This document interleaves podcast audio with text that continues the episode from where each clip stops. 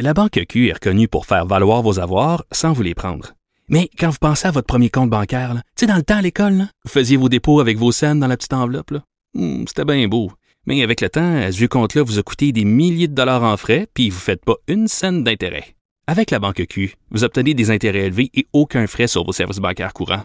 Autrement dit, ça fait pas mal plus de scènes dans votre enveloppe, ça. Banque Q. Faites valoir vos avoirs. Visitez banqueq.ca pour en savoir plus.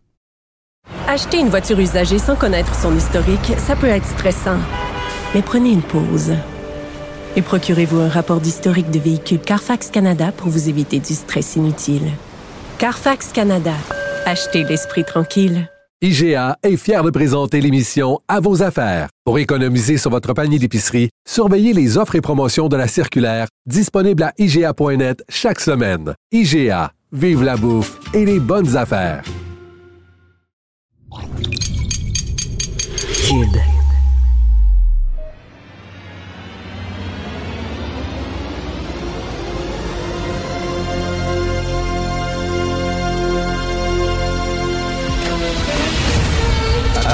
Attention, cette émission est laissée à la discrétion de l'auditeur. L'auditeur. Les propos et les opinions peuvent choquer. Peuvent choquer. Oreilles sensibles s'abstenir. Richard Martineau. Martino. Un animateur pas comme les autres. Richard Martineau. Merci d'être fidèle à Cube Radio. Vous écoutez cette émission à vos risques et périls. Fais pas de grimaces, ça porte malheur.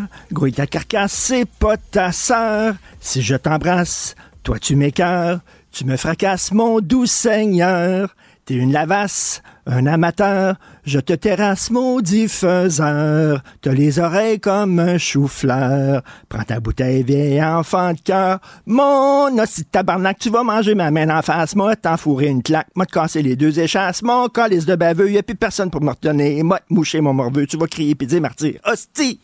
Hostie! Hostie! Hostie! Ciboire! Ça, c'est la chanson très vulgaire que les cyniques chantent dans X13 de Jacques Godbout. Jacques Godbout qui a réalisé ce film-là en 1971. Vous savez que X13, maintenant, il y a une nouvelle version à Illico et on prend ça vraiment plus premier degré. Hein. C'est plus une BD un peu Black et Mortimer, le X13 de Illico. Mais à l'époque, en 71, Godbout a fait une version totalement décalée euh, hyper drôle. Et je regardais ce vieil X13 ce week-end et je me disais, est-ce que ce serait possible de réaliser, de produire un film comme ça aujourd'hui? Est-ce qu'un film comme ça, ça avait été produit par l'Office national du film? Qui faisait des documentaires, ces Esquimaux? Ils ont produit ce film-là. Complètement pété.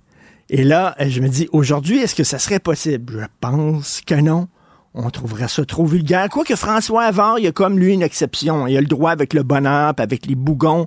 Il a le droit un peu, il a comme un joker, François Havard. Mais je suis pas sûr que ce film-là serait disponible aujourd'hui. Bref, il y a la version d'Illico et la version de Jacques Godbout. Les deux versions sont intéressantes, chacun euh, pour des trucs différents. Donc, merci beaucoup d'avoir euh, enduré cette chanson. Le monde se porterait tellement bien sans hommes. Tellement bien. Alors, deux, deux exemples aujourd'hui. Est-ce que vous connaissez Sandrine Rousseau? C'est une politicienne française.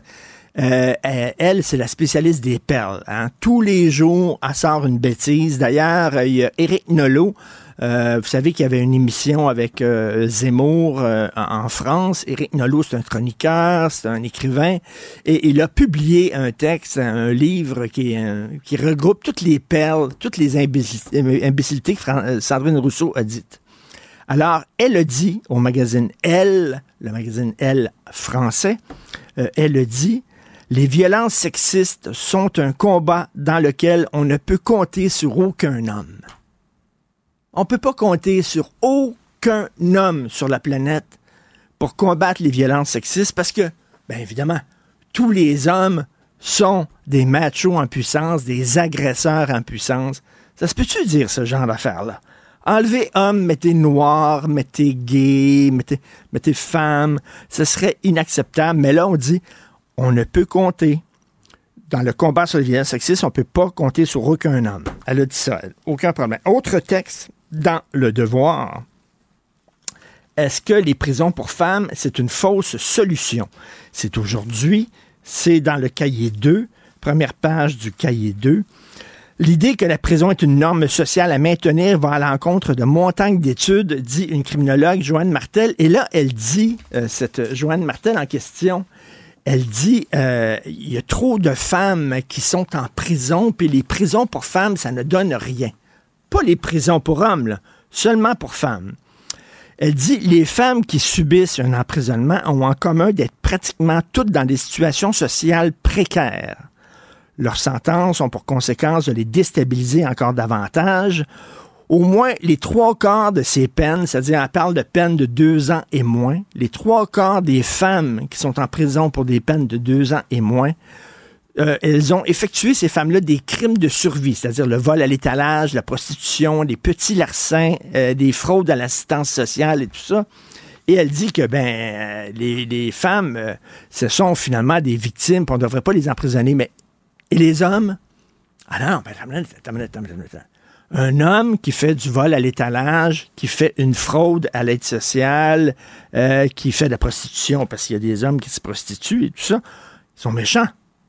Ils sont méchants. Mais les femmes, voyez-vous, ils font ça pour survivre. C'est pas la même chose. C'est pas la même affaire. Les femmes sont pauvres et les femmes font ça pour survivre.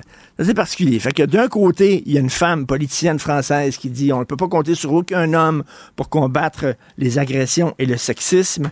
Et euh, de l'autre, on dit ben les femmes en prison devraient les sortir. Il devrait avoir rien des prisons pour hommes. Parce que les hommes l'ont mérité d'être en prison, mais pas de prison pour femmes. Bref, faut le faire. Euh, un texte dans le journal de Montréal, les, euh, les producteurs de cannabis ont des problèmes. Et il y a beaucoup qui ont fait faillite. Pourquoi? Parce que les producteurs de cannabis, mettons, quand il arrive des dépenses imprévues, puis ça arrive dans tous les business possibles et impossibles, ils ne peuvent pas obtenir de prêts de la part de banques ou de caisses. C'est impossible. Et là, je disais ça en disant, non, c'est-tu légal ou c'est pas légal? Si c'est légal, le pot, puis le cannabis, puis c'est légalisé depuis un bon bout de temps maintenant, ben pourquoi les banques ne prêteraient pas euh, de l'argent aux producteurs? C'est pas des producteurs, des bandits. Steve au coin de la rue, là, Steve qui est au parc Émilie Gamelin, il n'y a pas de problème de liquidité. Lui. OK, il n'y en a pas, lui. Lui est avec la mafia, il est avec la PEG, il est avec les Hells Angels, puis tout ça, puis de l'argent, lui, il en a tout le temps. Mais le producteur légal, lui, il n'arrive pas à avoir un prêt d'une banque et il doit tout payer, lui, en cash. Et euh, à un moment donné, tu as des dépenses imprévues, puis tu n'as pas l'argent, tu as besoin d'un prêt. Ça arrive dans tous les business. Non, le pote, on veut pas prêter à ces gens-là. Ou c'est légal ou c'est pas légal. Si c'est légal, ben, tu as le droit d'avoir un prêt de la part des banques. Je trouve ça un, peu, particulier, euh, cette histoire-là. C'est comme si on, avance un pied sur le break puis un pied sur le frein. Et aussi, les producteurs de potes disent notre prix, notre coût, et pas compétitif. Qu'est-ce que vous voulez que je dise? À SQDC, ils vendent le pot plus cher que dans la rue.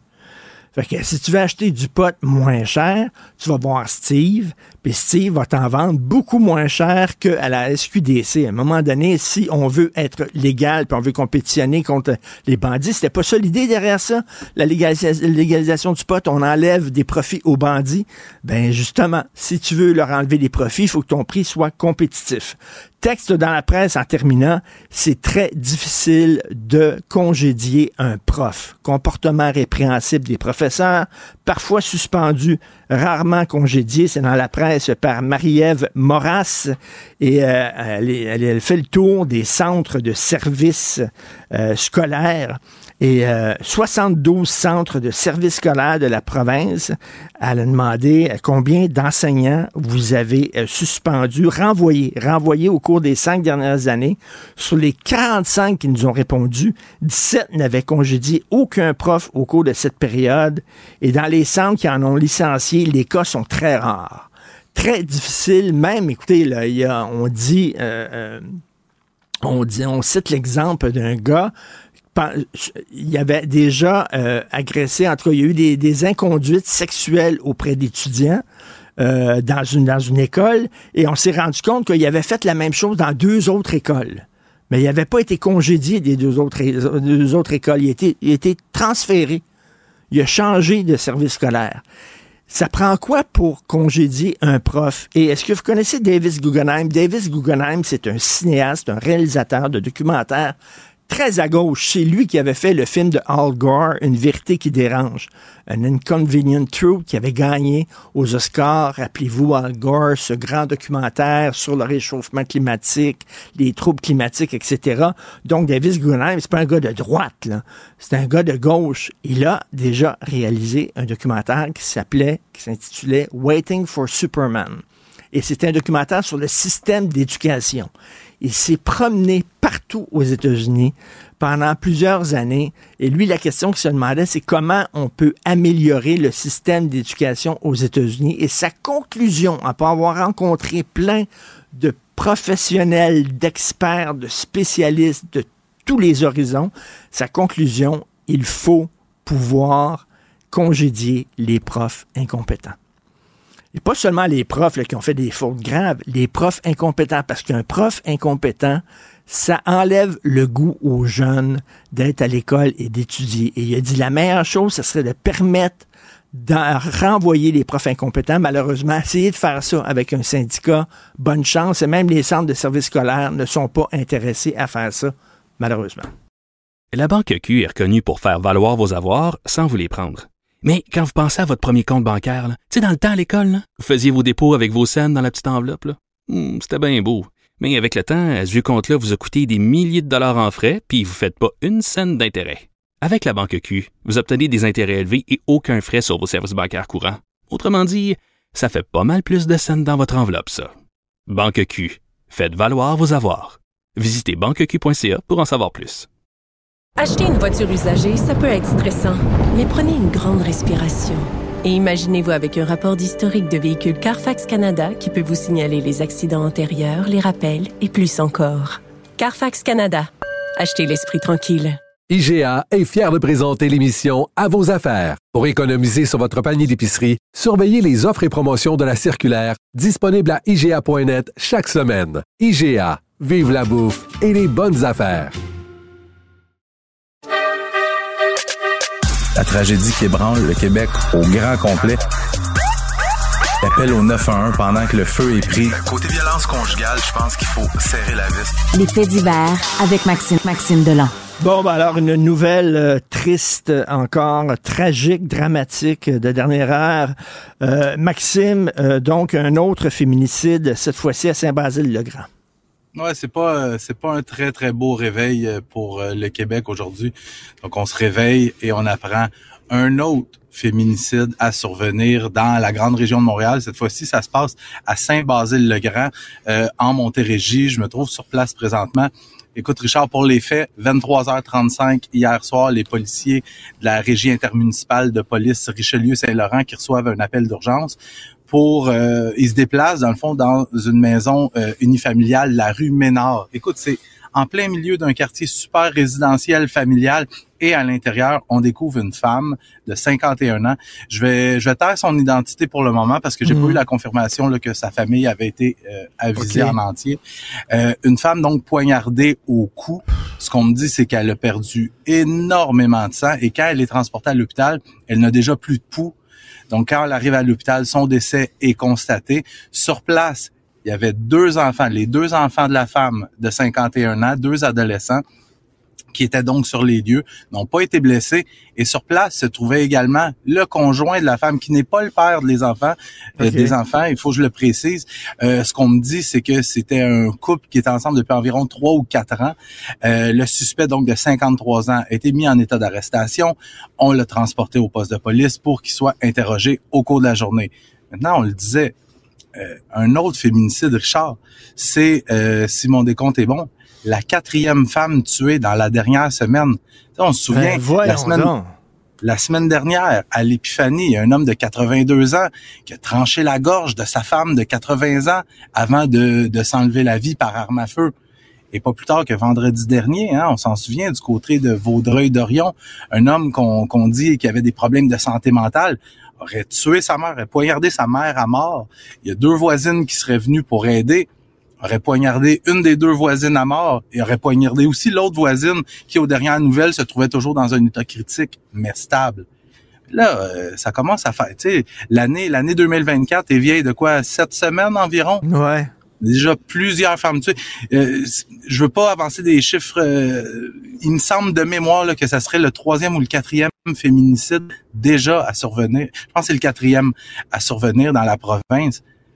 Euh, Au début les de gars, là, depuis le début de l'année. Écoute, Maxime, euh, Pierre-Hugues Boisvenu, le sénateur conservateur qui a pris sa retraite euh, la semaine dernière, disait on est dû pour un sommet sur les féminicides parce que euh, pas seulement au Québec, mais au Canada, c'est un nombre record au Canada. Et Pierre-Hugues Boisvenu il disait on fait un sommet sur le vol de voiture, c'est correct, c'est très correct, là, mais euh, on devrait peut-être en avoir un. Et dis-moi, ça fait des années que je veux que tous les experts dans le domaine puissent euh, euh, être ensemble pendant deux jours puis réfléchir à ça. Qu'est-ce qu'on peut faire? Parce que c'est un problème au Canada.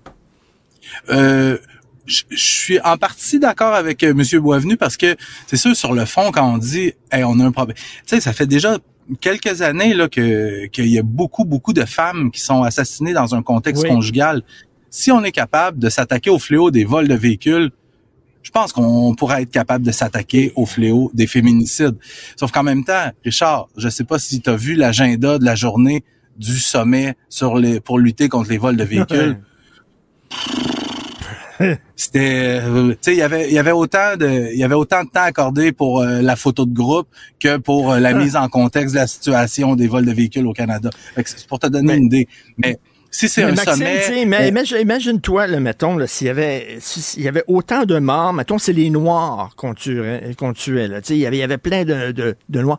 On dirait, mon Dieu, il y a un problème de racisme. Mais tu sais, on dirait, les femmes, bah, c'est correct, c'est épouvantable. Non, c'est un, c'est un problème. Comment ça se fait qu'il y a des hommes qui disent, moi, ma femme, c'est, elle m'appartient, c'est ma chose à moi, elle veut s'en aller, paf, je vais la tuer.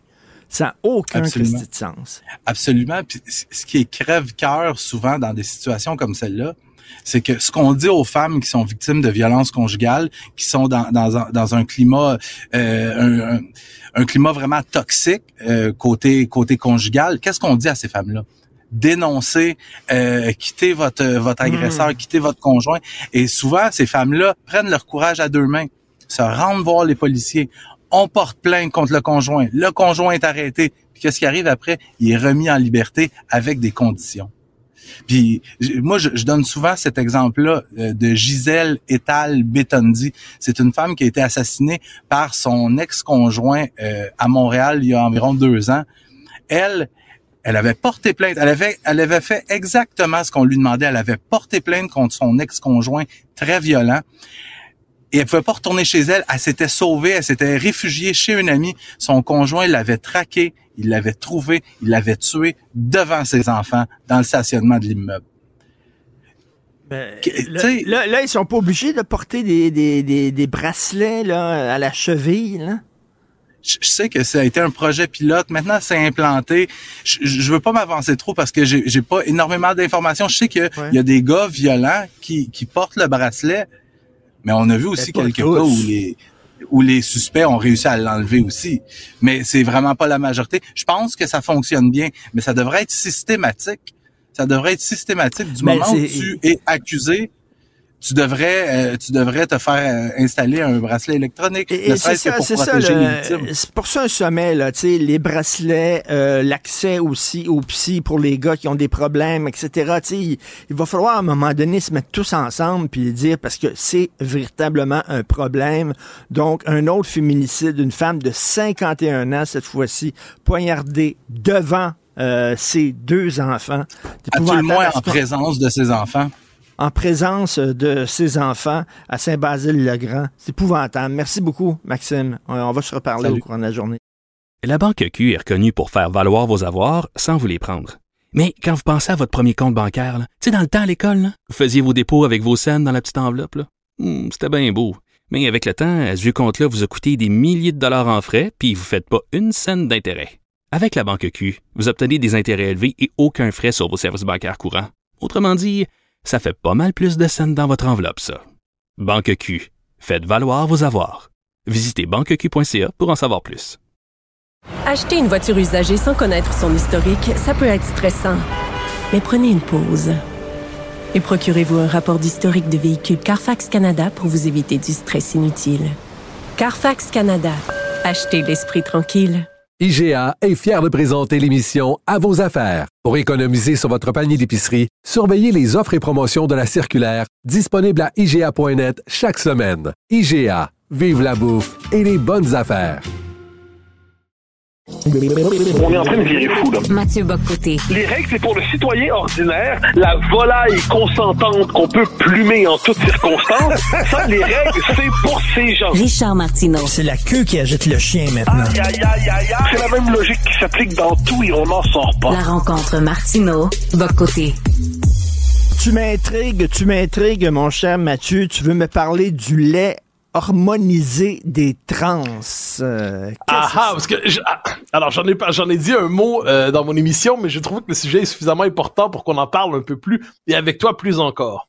Alors c'était euh, TVA Nouvelle hier et c'est une nouvelle qui vient du Daily Mail en Grande-Bretagne. Alors en gros, les femmes trans, donc des hommes biologiques mais qui ont connu la la transition hormonale et chirurgicale, on en comprend, grâce à des euh, justement des hormones encore plus fortes, sont désormais capables de produire du lait humain, comme on dit aujourd'hui, euh, du lait maternel, on aurait dit autrefois, mais ce mot aujourd'hui a un sens plus complexe. Bon, étape 1. Étape 2, il y a un document qui filtre de, en fait, qui sort de l'université, euh, pardon, d'un hôpital en Grande-Bretagne, où on dit le lait ainsi produit grâce aux injections hormonales sur les femmes trans, qui sont, ne l'oublions pas, des hommes biologiquement, eh bien, c'est un lait qui est aussi bon pour les enfants que le lait maternel. Et c'est à ce moment que je décroche, pour ne pas dire que je pète une coche. Euh, alors, autant qu'on soit capable, aujourd'hui, appelons ça l'humanité transformée en laboratoire, euh, fait en sorte que des femmes, autrefois hommes, puissent produire du lait euh, humain. OK. Mais dans les faits, qu'on nous dise que c'est aussi bon pour l'enfant que le lait maternel, c'est à ce moment-là qu'il ne faut pas nous prendre pour des idiots. Euh, et là, mais qu'est-ce qui s'inscrit derrière cela? Parce que là, on nous dit la science l'affirme, la science l'affirme. Attends un instant. Là. Euh, on est devant, globalement, ce progrès, ce, cette idée-là, ça remonte aux années 2018-2019. Ça a commencé à circuler parce que au nom de l'égalité, il faut donc que les hommes, euh, les femmes trans puissent produire aussi du lait. Puis au nom de l'égalité, il faut dire que c'est un lait aussi bon que le lait maternel. Puis au nom de... et puis là, soudainement, cela dit, les, les hormones, c'est plus grave. Le bio, c'est bien pour ce qu'on a dans l'assiette, mais pas pour ce qu'il y a dans l'assiette d'un dans l'assiette, entre guillemets, d'un enfant. Euh, moi, ce que je trouve, c'est qu'est-ce qu'on a derrière ça? Mais on, on retombe à dire les enfants cobayes de la théorie du genre. Hein. On a voulu abolir l'humanité sexuée. Hein? Il n'y a plus d'hommes, plus de femmes, il n'y a plus de sexe, il y a des genres. On a voulu créer une espèce de monde de l'interchangeabilité des êtres où il y a des femmes à pénis et il y a des hommes à vulve. Euh, on crée le monde de l'interchangeabilité où l'homme ira chez son gynécologue et la femme ira chez son euh, je sais pas, dépistera son cancer de la prostate. Puis le point que, on a dit que c'était plus du lait maternel, mais du lait humain.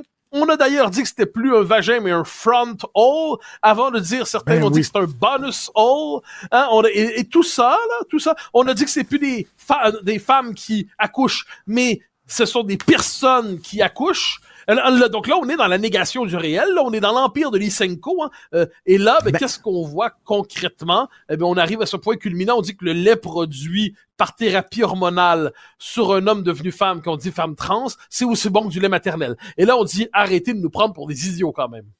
Attends une minute. Un homme qui se fait transformer en femme par des opérations chirurgicales et des hormones finit par pouvoir donner du lait. C'est parce qu'il faut que tu aies les glandes, il faut que tu aies les glandes dès le départ pour... Alors, euh, alors comment ça fonctionne, la mécanique de, tout ça, là? C'est à ce moment que je prétends pas avoir d'expertise médicale de tel pour t'expliquer comment ça fonctionne. Mais ce qu'on sait, c'est qu'il y a un type d'hormone qu'on peut donner qui favorise la production du lait humain. Ça, c'était dans l'article de TV Nouvelle, c'était dans l'article du Daily Mail. Donc, il est possible, il faut dire que la science est capable de faire bien les choses aujourd'hui. Tu connais la vieille formule du Parlement britannique. Hein? Le Parlement britannique peut tout faire, tout, tout, tout, sauf changer un homme en femme. Eh ben ça, même ça, aujourd'hui, ça a changé. Et la, la, la, la, médecine donne un coup de main, la science donne un coup de main. Donc moi, j'y reviens encore une fois, parce que c'est important de dire qu'une personne qui est, tu sais, les gens qui sont victimes de dysphorie de genre, parfait, qu'on les accompagne, qu'on leur tende la main, qu'on qu'on crée des conditions juridiques pour faciliter leur vie, qu'on crée des conditions médicales pour les soutenir, pas de soucis, ça va de soi. Mais là, on n'est pas du tout dans cette logique-là. On est dans la norme où, globalement, un homme qui s'identifie comme homme, qui se regarde dans le miroir, puis il a pas de doute, là. Il se regarde, il dit, ouais, j'ai une bédaine et puis une troisième jambe. Globalement, c'est un homme, ça. Euh, bien là, lui, lui, c'est lui qui a des problèmes. Ce qu'on cherche à nous dire, c'est que le non-binaire à l'école, c'est la nouvelle norme, hein, l'idéologie dominante qui pousse à se questionner, parce que si tu te questionnes pas sur ta carcasse anatomique, tu es un peu réactionnaire. Et là, il faut créer, justement, abolir la norme relevant de la nature sexuée, la femme allait et puis l'homme allait pas. C'est comme ça. C'est, c'est pas toi qui as allaité, euh, Nicolas. C'est Sophie. C'est comme ça. On n'y peut rien. Bon, ben, réactionnaire es-tu? Quoi qu'il en soit, quoi qu'il en soit, on arrive donc avec l'idée qu'il faut abolir toute norme au nom de l'inclusion, de la diversité. Puis encore une fois, on voit à quel point au nom de l'inclusion de la diversité, on bascule dans une ingénierie sociale, une ingénierie hormonale aujourd'hui, qui, à mon avis, nous rappelle le fantasme de l'homme nouveau tel qu'on l'a vécu au 20e siècle, mais on se donne les moyens de le produire non plus aujourd'hui dans une société utopiste, mais en laboratoire. Mais tu as vu que ce genre de théorie-là passe mal chez monsieur et madame tout le monde? Alors ça, c'est un texte de l'agence QMI qui date de ce samedi.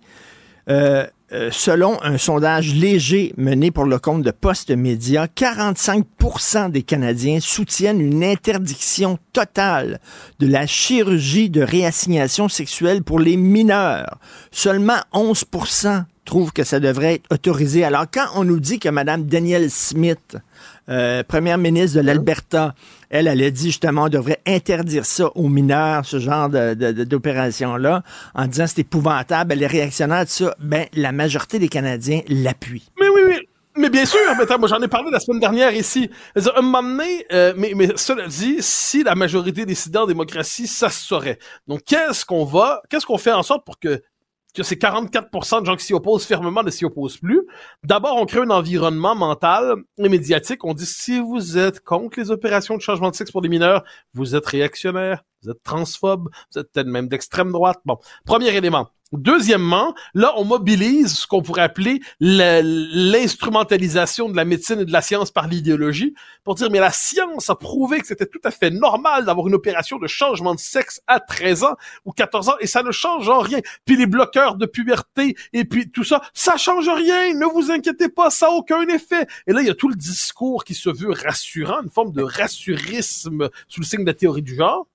Donc on a ça?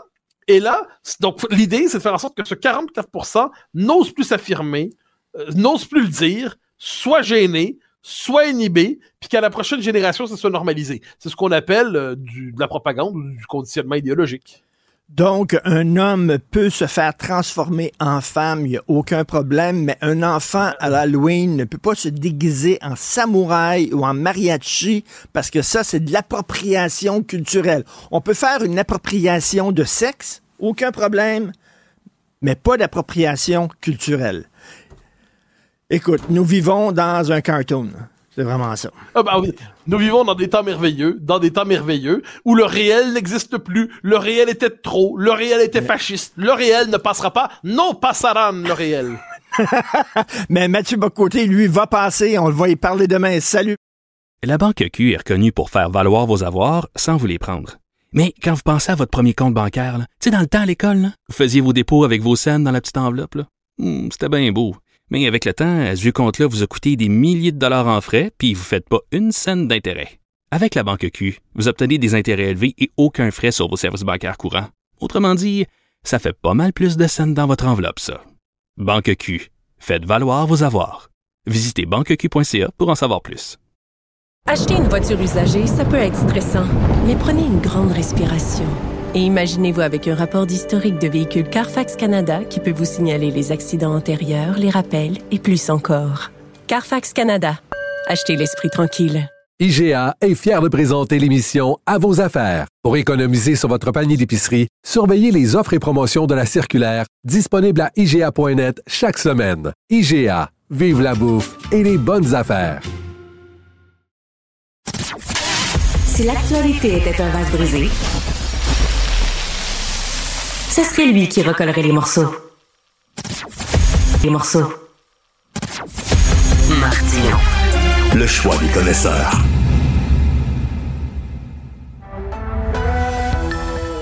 « 9h30, on commence la semaine du bon pied avec Richard Martineau. Salut Richard. Salut Jean-François, tu te souviens, là, le stade olympique, on a dit, là, on va refaire le toit, ça va coûter 870 millions, pas une scène de plus, Ouais. pile poil sur le budget.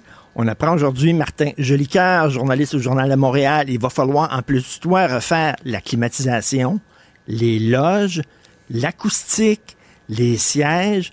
Donc, ça ne sera pas 870 millions, ça va être pas mal plus cher. Et écoute, la semaine dernière, il y avait un texte dans le National Post et le chroniqueur posait une sacrée bonne question. On n'a pas besoin à Montréal d'un stade de 56 000 sièges. C'est trop gros. On n'a pas besoin. Il n'y a pas de demande pour un stade comme ça. C'était correct pour les, les Jeux olympiques parce qu'on recevait des gros événements. Mais là, il va falloir penser peut-être à le démolir. Et là, on dit tout le temps, ça coûte 2 milliards le démolir. Non, non, on a su, hein, ce week-end, on a su que ça, c'était basé sur une étude vieille de 20 ans que ça coûterait pas mal moins cher que ça de le démolir. Donc, il va falloir à un moment donné peut-être envisager ça parce que c'est pas vrai qu'il va y avoir une équipe professionnelle de, de- de sport là-dedans ou alors euh, des, des, des rockers qui vont venir dans le stade Mm. olympique. C'est pas vrai. On se raconte des histoires. Ça brise quand même le cœur au, au prix qu'on a mis là-dedans, d'en arriver à dire, ben finalement, on va le démolir. euh. Ben oui. Ouais, mais il faut, faut peut-être l'envisager, effectivement.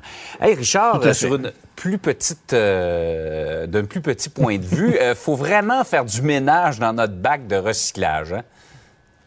C'est vrai que c'est pas facile. C'est pas facile de savoir qu'est-ce qu'on recycle, qu'est-ce qu'on recycle pas, Ouais. par exemple, parce que le papier aluminium, on recycle ça.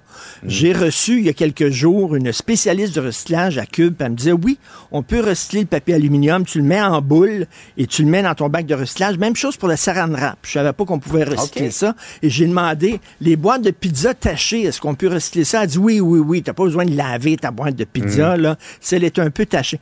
Mais là, c'est parce qu'on voit, hein, dans, dans le reportage du Journal de Montréal, des vêtements dans le bac de recyclage, des batteries, euh, des ordinateurs, veut dire, des meubles quasiment. Les gens, ils mettent ça, ils foutent ça dans le bac de recyclage et, et sans se poser de questions. On va se parler dans le blanc des yeux, Jean-François. Il y a deux sortes de citoyens. Il y a un citoyen qui dit, moi, je m'implique, je dois euh, être actif, je vais m'informer, hein, je vais aller sur, je vais aller sur Internet, puis je vais taper Recyclage Québec. Parce que oui, Ouais. Internet, ça sert pas seulement qu'à voir des filles tout nues puis des chats qui flushent des toilettes. Ça sert aussi à avoir des informations. Fait que Recyclage Québec, gardons ça, gardons ça, ça te dit tout ce qu'il faut que tu... Ça, c'est le citoyen. Ouais. Puis t'as l'autre citoyen, c'est les côtés. Les Ouais. côtés, c'était mes voisins à Verdun. Tu comprends-tu? Et les côtés avaient trouvé, ils vivaient au deuxième étage, ils avaient trouvé une façon fantastique de se débarrasser des déchets. Ils jetaient ça par la fenêtre. Alors, la cour des côtés Wow. était la cour la plus dégueulasse. de- Tu sais, quand tu te promènes voisins. en auto, puis tu vois des bons voisins. Tu sais, quand tu te promènes en auto, puis tu vois des autos, là, des carcasses d'auto rouillées, oui, pas de oui. roues, là, montées sur des blocs de ciment dans une cour, les côtés. C'était eux autres, là. Alors, les côtés recyclaient pas à l'époque parce qu'il n'y en avait pas de recyclage. C'était à l'époque où tu pouvais te promener en auto avec une bière entre les deux jambes. Quand la ça. police t'arrêtait, elle disait, donne-moi donc une petite gorgée. Mais, à l'époque, il n'y avait pas de recyclage. Mais s'il y avait du recyclage, les côtés se seraient dit, comme ça, il aurait dit, si ça rentre dans le bac de recyclage, ça se recycle. Ouais. Si ça rentre pas, ça se recycle pas. Par exemple, une auto, ça rentre-tu dans un bac de recyclage? Non, ça se recycle pas. Mais un chien, ça rentre dans un bac de recyclage. Les côtés, les côtés auraient mis leur chien dans le bac de recyclage. Il y a des gens comme ça. Qu'est-ce que tu veux que je te dise? là? Si vous voulez avoir du fun, si vous voulez avoir du fun, j'ai conçu un jeu de société super le fun. Si tu as des amis un soir, après deux, deux, deux- deux verres de vin, là, lance la question, c'est quoi le pourcentage de caves dans la société? Lance la question. Tu vois, ça, ça va, ça va être une discussion super intéressante autour de la table. Tu vas voir des chiffres intéressants. Ah oui. Mais vraiment, il y a des gens qui disent... Puis là, là, on parle pas du compost. Parce que là, tu as, les déchets, Ouais. tu as le recyclage. Ajoute à ça le compost. Écoute, là, c'est là? Tout le monde est mêlé. Fait que allez, s'il vous plaît, sur Internet. Ben oui. Tout est clair.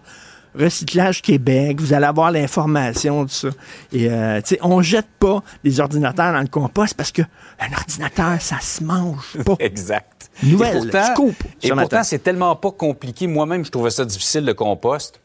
On est habitué, on vit avec ça maintenant. Quand on connaît le- le- un Ben, peu les tout règles, c'est- très clair. Ça doit être la même chose pour, euh, pour le recyclage. Ben, tout à fait. Alors, euh, votre chien est mort dans le compost. Ça, c'est correct. Pas dans le recyclage. Par ailleurs, Richard, euh, on a vu des gens partir des campagnes de sociofinancement, par exemple pour aider une famille endeuillée, quelqu'un qui a euh, euh, qui a une maladie grave, euh, qui veut avoir de l'argent Ouais. pour aller se faire traiter ailleurs, mais quelqu'un qui a été reconnu coupable, condamné pour des actes comme agression sexuelle, euh, pour euh, avoir également fait de euh, propager des, des, des, Des euh, fausses informations, de la fraude également. Euh, je parle ici de Donald Trump. C'est assez surprenant hein, quand même. Euh, Donald Trump, euh, condamné par un tribunal de New York, euh, il a fraudé sa propre compagnie, sa propre entreprise, donc il doit payer 355 millions de dollars.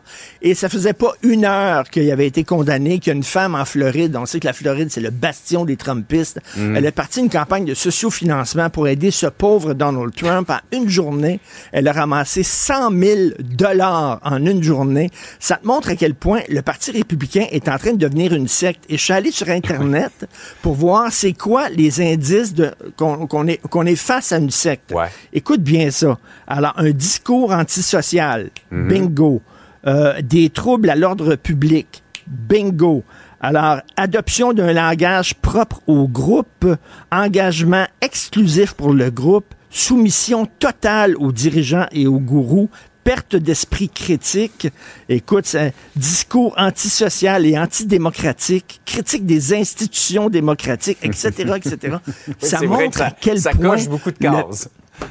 Ben, écoute, c'est fou. Le Parti républicain, malheureusement, est en train de devenir presque une secte. Et les gens, le quoi qu'ils disent, quoi qu'ils fassent, il a beau multiplier les accusations, les condamnations, et comme tu le dis, euh, pour des choses comme fraude euh, et même euh, agression sexuelle, les gens, c'est c'est partisans, non, il n'y a rien. C'est comme exactement les gens qui étaient euh, dans la, la secte de Raël. Raël pouvait faire n'importe quoi, c'était leur gourou, il était au-dessus des lois.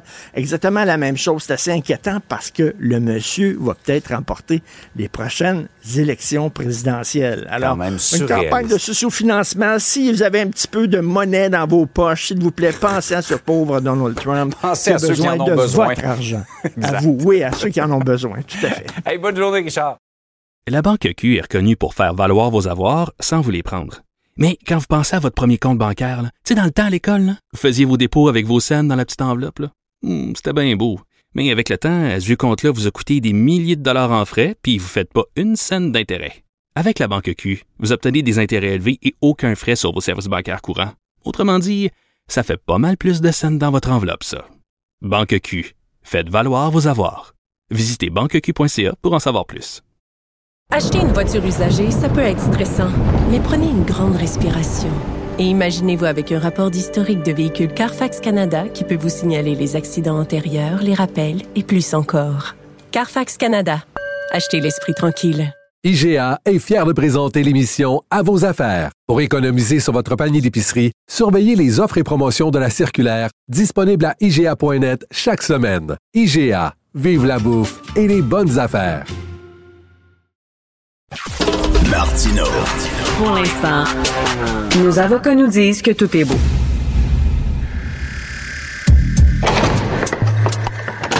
La criminalité, c'est un cycle. Et tu vois, le nouveau procès va se dérouler sans qu'aucun témoin ne se présente à la barre. L'histoire des criminels racontée par l'unique journaliste d'enquête, Félix Félix Séguin. Hey Félix, le frère d'un caïd qui est criblé de balles, le sixième homicide en 2024 à Montréal. Oui, Jean-Brandon Célestin, c'est assez important dans le contexte actuel, ce meurtre-là. Jean-Brandon Célestin, pour information, Richard, c'est le frère de Jean-Philippe Célestin. Et, et le destin de Jean-Brandon et de son frère est intimement lié. Euh, il faut savoir une chose, la famille Célestin, j'aimerais que tu fasses l'effort, que vous fassiez tous l'effort, d'oublier la définition de gang de rue comme vous l'apercevez, c'est-à-dire des criminels peu ou pas organisés dans certaines banlieue de Montréal ou certains quartiers du nord ou nord-est de la, de la métropole. Pensez Caïd. Pensez Caïd influent qui dialogue directement avec la mafia et les Hells Angels, et ça presque au même niveau la famille Célestin était faite de ce bois-là. Alors, je te raconte un peu, Jean-Brandon Célestin assistait à une fête de fiançailles, euh, et lorsqu'il s'est rendu à sa voiture, il a été atteint de plusieurs projectiles. Son décès a été constaté sur place. Il n'y a personne qui collabore à l'enquête dans le groupe qui était au, euh, fiançailles en question. Et puis, il faut savoir que Jean-Brandon Célestin était en charge euh, de protéger les acquis des Hells Angels, lui et son frère, là, dans les territoires de vente de stupéfiants, notamment juste à côté de Cube Radio, euh, au square Émilie Gamelin, dans le village gay, hmm. dans le quartier des spectacles. Et au cours euh, des quatre dernières années, le boss de la famille, Jean-Philippe Célestin, a été en probation en quelque sorte parce qu'il avait reçu euh, de Grégory Woolley l'assentiment de reprendre des affaires au centre-ville de Montréal alors qu'il sortait de prison, mais il y a eu des écarts de conduite. Donc, on avait mis quelqu'un dans l'entourage de la famille Célestin pour le surveiller. Cette personne-là s'appelait Samy Tamouro. Ben, Tamouro a été assassiné il y a quelques semaines et euh, Grégory Woolley aussi a été assassiné il y a quelques semaines. Et là, voilà, il y a quelques semaines, et voilà que le frère de Jean-Philippe Célestin est aussi assassiné. Qu'est-ce que ça veut dire? Ben, pas mal de choses. Pas mal de Félix, choses, Félix, je te poserai qu'une question. Il était assassiné parce que c'est son frère, puis il n'y a rien à voir là-dedans, ou il trempait dans les affaires de la famille? Ah non, ben non il, le renseignement euh, policier là, affirme qu'il trempait depuis des années dans les affaires de son frère. C'était le second de la famille, parce que la famille Célestin, là, ils sont cinq membres de la famille qui travaillent ensemble. Mais les deux qui sont, si l'on veut, au haut de l'entreprise criminelle, euh, c'est Jean-Philippe Célestin et son défunt frère, Jean-Brandon Célestin. Alors oui, oui, il était, euh, il, était euh, il trempait dans, les, dans le monde interlope. Mais là, donc, c'est une guerre entre des gangs de rue ou qui est mêlé à ça? Ah. C'est qui les suspects là-dedans?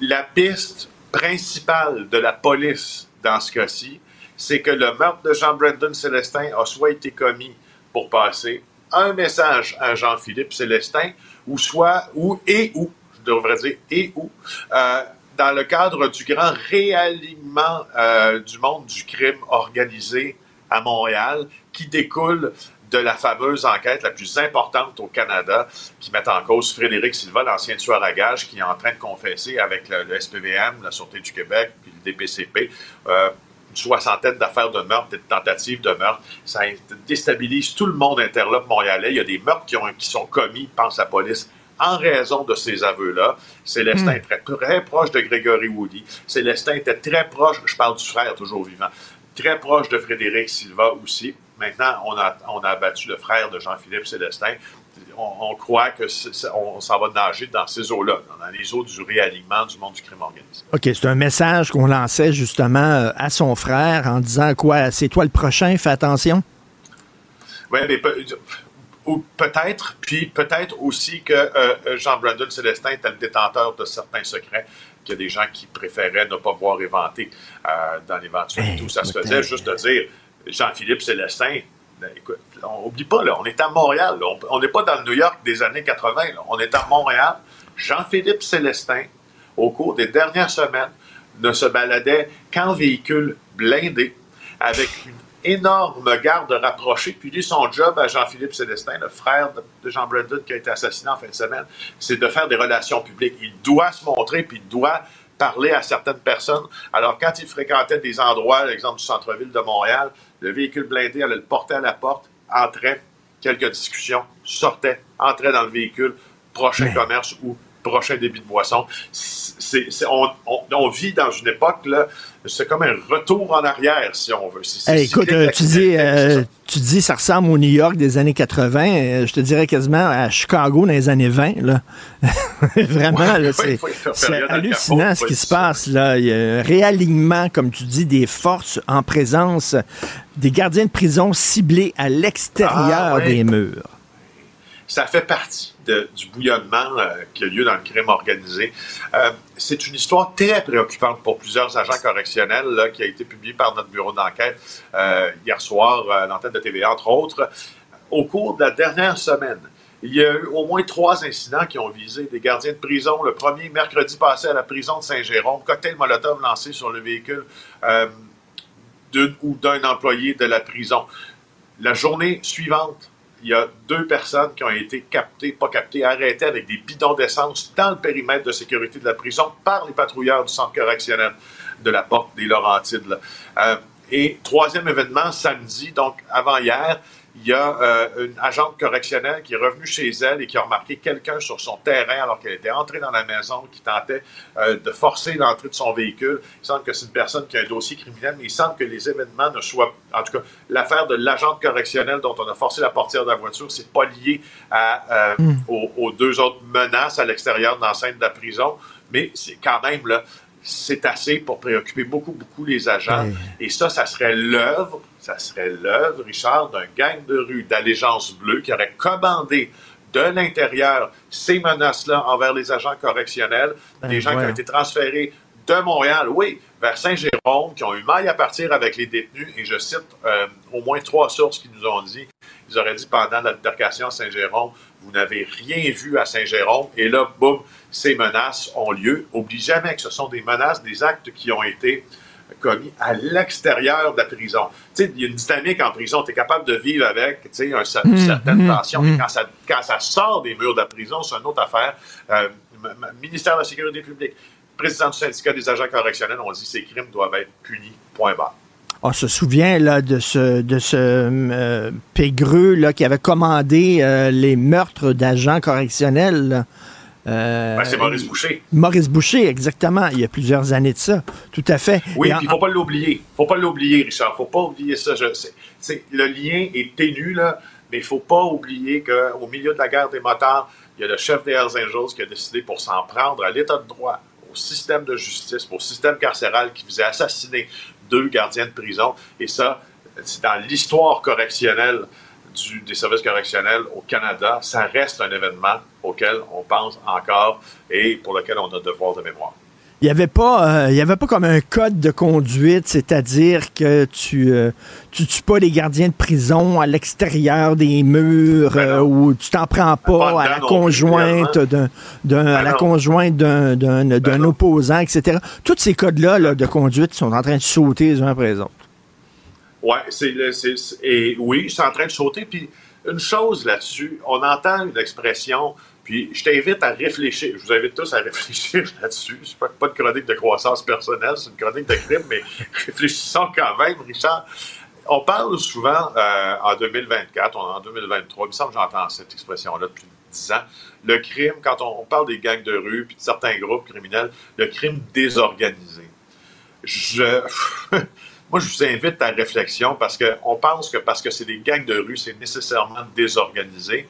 Mais les principales sources policières croient que ces bandes-là sont en train de quand même, à un certain niveau, de s'organiser euh, de manière hiérarchique, de manière opérationnelle assez bien, que c'est un qualificatif désorganisé qui ne leur va plus. Ils sont assez organisés pour commander des, des- des gestes menaçants à l'extérieur des murs d'une prison. Ils sont assez euh, organisés pour planifier des éliminations ciblées.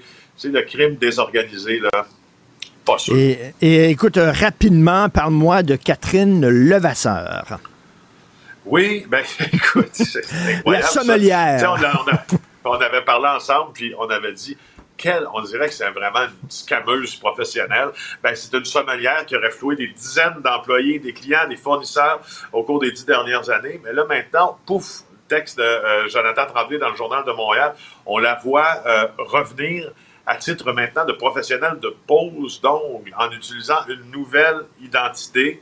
Euh, et, tu vois, le 9 février dernier, la femme d'affaires de 31 ans, dit Jonathan Tremblay, une, femme d'affaires de 31 ans a découvert que cette supercherie-là, parce qu'il y a une technicienne en pose d'ongles qui travaillait dans son commerce sous le nom de Julie Catherine Gagné, qui était véritablement Catherine Lavasseur, et elle, on la connaît là pour, comme, comme genre de, sommelière qui, qui des fausses dégustations de vin, qui fuyait une vingtaine de personnes qui lui réclamaient des milliers de dollars, genre de métamorphose un peu bizarre. Allez lire ce texte-là, ça vaut la peine. Ben oui, de sommelière à poseuse d'ongles, maintenant qu'elle a été dévoilée, elle va devenir quoi? Elle va se lancer dans le maquillage permanent, je sais pas exactement, là, le teinture à cheveux ou je sais pas. Euh, écoute, donc Catherine Levasseur, il faut lire ça. Euh, merci beaucoup, Félix. On se parle demain. Ça fait Salut. plaisir. La Banque Q est reconnue pour faire valoir vos avoirs sans vous les prendre. Mais quand vous pensez à votre premier compte bancaire, là, tu sais, dans le temps à l'école, là, vous faisiez vos dépôts avec vos scènes dans la petite enveloppe. là. Hmm, C'était bien beau. Mais avec le temps, à ce compte-là vous a coûté des milliers de dollars en frais, puis vous ne faites pas une scène d'intérêt. Avec la Banque Q, vous obtenez des intérêts élevés et aucun frais sur vos services bancaires courants. Autrement dit, ça fait pas mal plus de scènes dans votre enveloppe, ça. Banque Q. Faites valoir vos avoirs. Visitez banqueq.ca pour en savoir plus. Acheter une voiture usagée, ça peut être stressant, mais prenez une grande respiration. Et imaginez-vous avec un rapport d'historique de véhicule Carfax Canada qui peut vous signaler les accidents antérieurs, les rappels et plus encore. Carfax Canada. Achetez l'esprit tranquille. IGA est fier de présenter l'émission À vos affaires. Pour économiser sur votre panier d'épicerie, surveillez les offres et promotions de la circulaire disponible à IGA.net chaque semaine. IGA, vive la bouffe et les bonnes affaires. Richard Martineau. Les commentaires haineux prennent certains animateurs. Martineau s'en régale. On a reçu un texto, Richard, qui m'a fait euh, bien rire, un texto de Nicolas qui dit Avec les côtés, avec les boutins, on s'imagine facilement un film de François Havard dans lequel euh, Richard a grandi. Oui.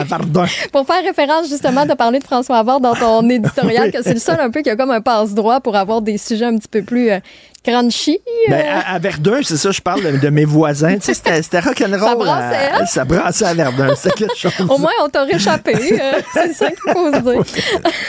Vous nous écoutez euh, en direct. Il y a plein d'entrevues, euh, évidemment, qui s'en, qui s'en viennent dans les euh, prochaines minutes. Entre autres, vous savez que ça va faire deux ans hein, que la guerre euh, en Ukraine euh, perdure. Ça avait commencé le 24 février 2022. Et rappelez-vous, au tout début, on disait que ça allait durer dix jours. Mais là, on va faire le point justement euh, sur la situation actuelle et revenir aussi sur la mort d'Alexis euh, Navalny avec Michel Roche, qui est euh, spécialiste de la Russie. D'ailleurs, j'ai voulu écouter le documentaire dont tu avais, parlé sur euh, Navalny. Navalny. Ouais, sur Amazon. Finalement, c'était pas disponible. Ah, non. Non, ça disait indisponible pour l'instant. J'étais allée voir sur Netflix non plus. Fait que je Ah, pense- bizarre. Ouais, je sais, je le cherchais. Mais je pense qu'il est sur Crave. Mais là, je suis pas abonnée à Crave. On peut pas être abonné à tout, là, à un moment donné, là. Mais euh, j'étais bien déçue. Fait que j'espère que ça va, euh, que ça va revenir. Parce que, oui. ouais, parce que tu disais que c'était vraiment un excellent. Ah oui, euh, oui. Documentaire euh, donc à, ne pas manquer. Entrevue qui s'en vient dans peu près une vingtaine de minutes. Aussi avec euh, Yves Daou pour la discussion économique euh, quotidienne. On va revenir sur ce sondage qui dévoile que 7 Québécois sur 10 sont inquiets de la situation économique et même que deux personnes sur cinq ont peur de perdre leur emploi. Donc moi je vous lance là-dessus. Je veux savoir est-ce que vous avez cette peur là est-ce que euh, toutes les nouvelles qui font les manchettes comme des grosses compagnies qui coupent qui coupent qui coupent est-ce que c'est ça qui vous qui vous fait peur? Que c'est le climat à votre job aussi qui est instable. Peut-être que vous avez quelqu'un dans votre entourage aussi qui a perdu euh, son emploi. Donc n'hésitez pas à nous euh, à nous partager vos commentaires que ce soit par texto au 1877 827 23 46 donc le 187 cube radio. Ou encore vous pouvez m'envoyer un courriel au studio à commercial cube.radio on va euh, revenir là-dessus. Puis vous avez évidemment plein de façons de nous écouter en direct. Si vous quittez la maison ben l'application Cube ou encore sur votre ordinateur au bureau au cube.ca dans la section radio. Vous pouvez nous écouter en temps en temps réel ou rattraper évidemment les euh, différents épisodes de la journée. Et sinon ben Cube est débrouillé. Donc la chaîne est disponible à tous les abonnés de Vidéotron. Puis on a reçu justement euh, un petit commentaire de Valérie qui dit très bonne initiative. Maintenant j'ai l'impression de vous avoir avec moi dans mon salon. Et c'est très agréable. Donc félicitations. Très belle équipe. C'est le fun de recevoir des euh, commentaires comme ça. Donc c'est le temps de l'essayer si ce n'était pas déjà fait. Cube est débrouillé jusqu'au 11 avril C'est agréable de recevoir Oui, Benoît Dutrisac dans son salon. Écoute, ça c'est c'est être VIP là. Merci, madame. À tantôt. La Banque Q est reconnue pour faire valoir vos avoirs sans vous les prendre. Mais quand vous pensez à votre premier compte bancaire, là, tu sais, dans le temps à l'école, là, vous faisiez vos dépôts avec vos scènes dans la petite enveloppe. là. Hmm, C'était bien beau. Mais avec le temps, à ce compte-là vous a coûté des milliers de dollars en frais, puis vous ne faites pas une scène d'intérêt. Avec la Banque Q, vous obtenez des intérêts élevés et aucun frais sur vos services bancaires courants. Autrement dit, ça fait pas mal plus de scènes dans votre enveloppe, ça. Banque Q. Faites valoir vos avoirs. Visitez banqueq.ca pour en savoir plus. Acheter une voiture usagée sans connaître son historique, ça peut être stressant. Mais prenez une pause. Et procurez-vous un rapport d'historique de véhicule Carfax Canada pour vous éviter du stress inutile. Carfax Canada. Achetez l'esprit tranquille. IGA est fier de présenter l'émission À vos affaires. Pour économiser sur votre panier d'épicerie, surveillez les offres et promotions de la circulaire disponible à IGA.net chaque semaine. IGA, vive la bouffe et les bonnes affaires. Joignez-vous à la discussion. Appelez ou textez le 187 Cube Radio 1877 827 23 46. Alors, sur les différentes plateformes, vous pouvez voir plusieurs, plusieurs séries de fiction ou documentaires sur la crise des opioïdes. Ça devient vraiment un problème majeur en Amérique.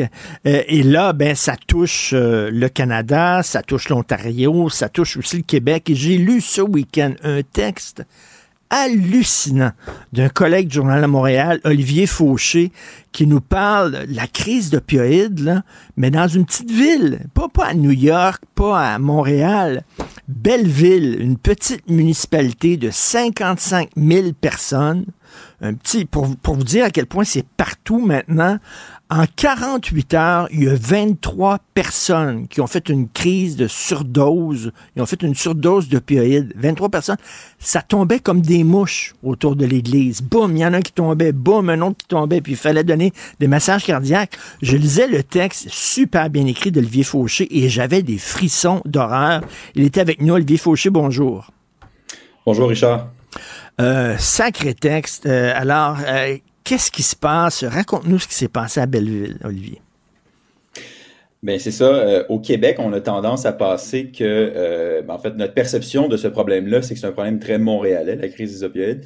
C'est quelque chose qui est plus du tout le cas. Ça, ça, ça, atteint des petites villes, des plus petites et moyennes villes du côté de l'Ontario. Donc, le 6 février dernier, en après-midi, ce qui est arrivé, c'est qu'il y a eu beaucoup, beaucoup de surdoses en très peu de temps. Donc, il y a un pôle de service pour les personnes en situation d'itinérance. Il y en a juste un dans cette petite ville-là, Belleville.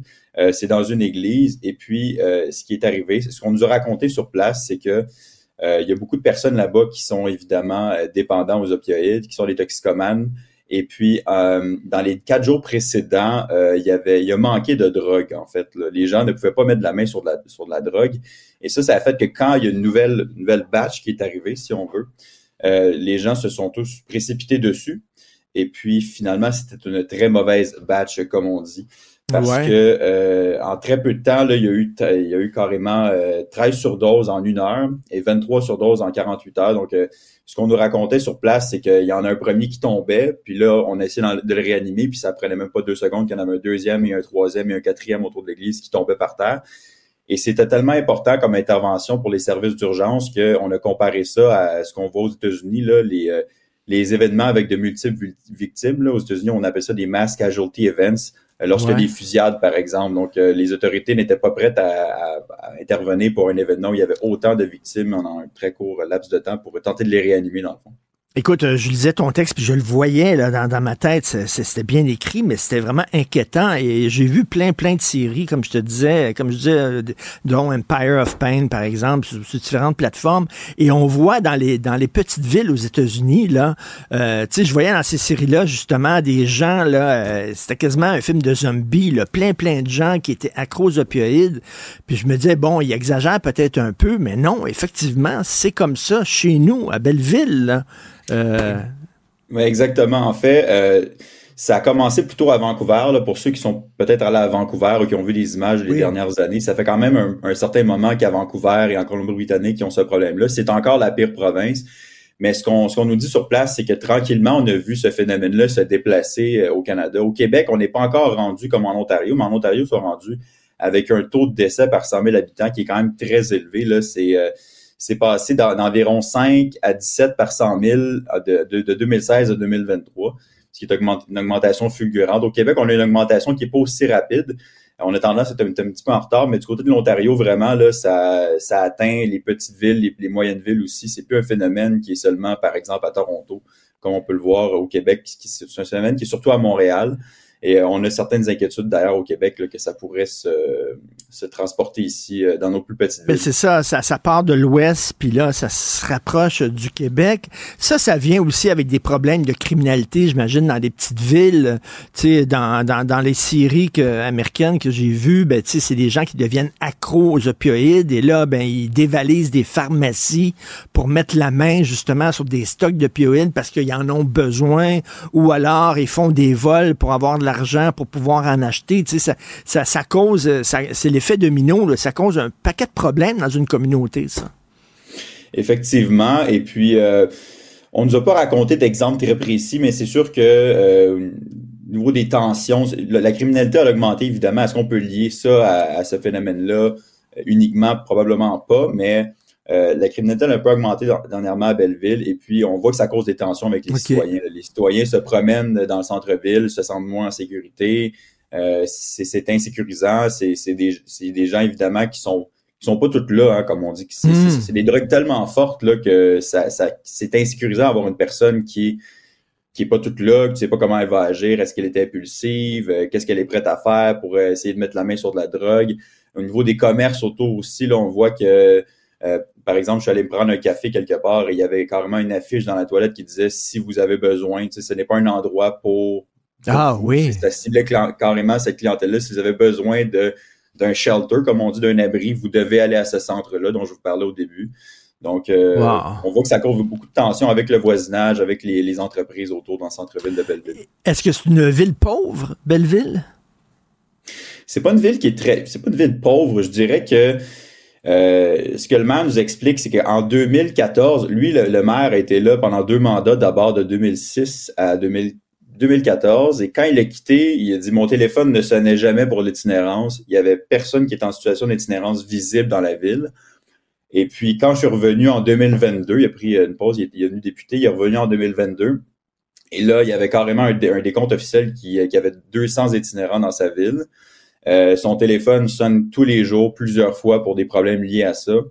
Euh, donc, euh, puis d'ailleurs, c'est ça. L'itinérance, selon ce- les experts nous disent que l'itinérance, c'est extrêmement lié à de la consommation. Hmm. Donc, c'est sûr que ça prend. euh, c'est pas le, le seul phénomène. Là. Il, y a, aussi le fait que la drogue qui est offerte à ces gens-là est de plus en plus forte. Et donc, le- la tolérance des gens, lorsqu'ils se font offrir de la drogue de plus en plus forte, ben, la tolérance est de plus en plus élevée. Ça leur prend cette drogue forte pour satisfaire leurs besoins. Et euh, par la suite, ce qui arrive aussi, c'est que ce qu'on met dans la drogue, c'est pas du tout contrôlé, c'est très dangereux. On met parfois toutes sortes de substances mélangées ensemble pour donner un certain effet, pour sauver de l'argent. C'est le, le crime organisé, évidemment, qui, s'occupe de ça. Donc, euh, et ça, ça c'est très, très dangereux pour les consommateurs. Là. C'est des, des cocktails parfois extrêmement dangereux, très toxiques. Et même la, la- la- la petite naloxone qu'on donne, là, euh, on pense que c'est le remède magique. Euh, la naloxone qui est censée annuler les effets des, des opioïdes puis essayer de réanimer une personne qui est en surdose, ben, ça n'a plus nécessairement les effets escomptés parce que le mélange de substances est tellement important que euh, c'est n'est pas nécessairement efficace. Donc, une intervention pour euh, réanimer quelqu'un en surdose peut être très, très complexe dans ce cas-là. Hum. Et, Olivier, on peut avoir 10 personnes qui sont addicts sur dose et chaque personne a son histoire personnelle, mais euh, est-ce qu'il y a des gens qui sont devenus accros euh, parce qu'ils ont été malades, par exemple, il y a un accident de travail, ils sont allés à l'hôpital, on leur a prescrit euh, justement des opioïdes pour atténuer la douleur parce que ces gens-là souffraient et ils sont devenus accros, puis après ça, ben ils s'en vont dans le marché noir pour pouvoir en acheter d'autres. Est-ce que ça serait une des histoires possibles, ça? Oui, effectivement, c'est quelque chose qu'on nous dit euh, là-bas. Euh, il y a des gens à qui on a parlé que c'est- leur histoire. Euh, L'organisme nous dit qu'il y a une partie de notre clientèle que c'est ça. C'est des gens qui ont commencé à, consommer il y a parfois des années, parfois des décennies, euh, parce que on- il y a eu un accident de travail, il y avait une douleur Mm. quelconque pour quelconque raison, et puis par la suite. Mais ça, c'est à une époque où on prescrivait des opioïdes de, de façon beaucoup moins prudente là, du côté des médecins. Vous avez vu, c'est ce qu'on voit dans les séries que vous avez regardées Oui. d'ailleurs. Et euh, par la suite, ces gens-là euh, ont développé une dépendance à ces médicaments-là qui sont très, très puissants, sont très, très addictifs. Et là, lorsque les, lorsqu'on a remarqué comme société que ces médicaments-là étaient dangereux, ben, on a arrêté de les prescrire d'une façon tout aussi imprudente. C'est-à-dire que là, ces gens-là seront retrouvés avec une dépendance, mais pas de substance. Donc, ils sont allés sur le marché noir, puis souvent, c'est là qu'ils sont devenus dépendants à l'héroïne, qui, par, qui a par la suite été remplacée par le fentanyl, Et donc, euh, voilà, c'est pour ça. Ben, aussi, les gens, encore aujourd'hui, sur place, ils, consomment ces drogues-là parfois pour soulager des douleurs. là. Les personnes en situation Ben d'itinérance dorment par terre, euh, se font parfois attaquer. C'est c'est très, très difficile comme vie. Donc, euh, ont toutes sortes de douleurs. euh, et puis, ces gens-là veulent soulager ces douleurs-là, que ce soit des douleurs euh, physiques ou psychologiques, avec de la Mhm. drogue. C'est souvent pour ça qu'ils consomment, encore une fois, aujourd'hui.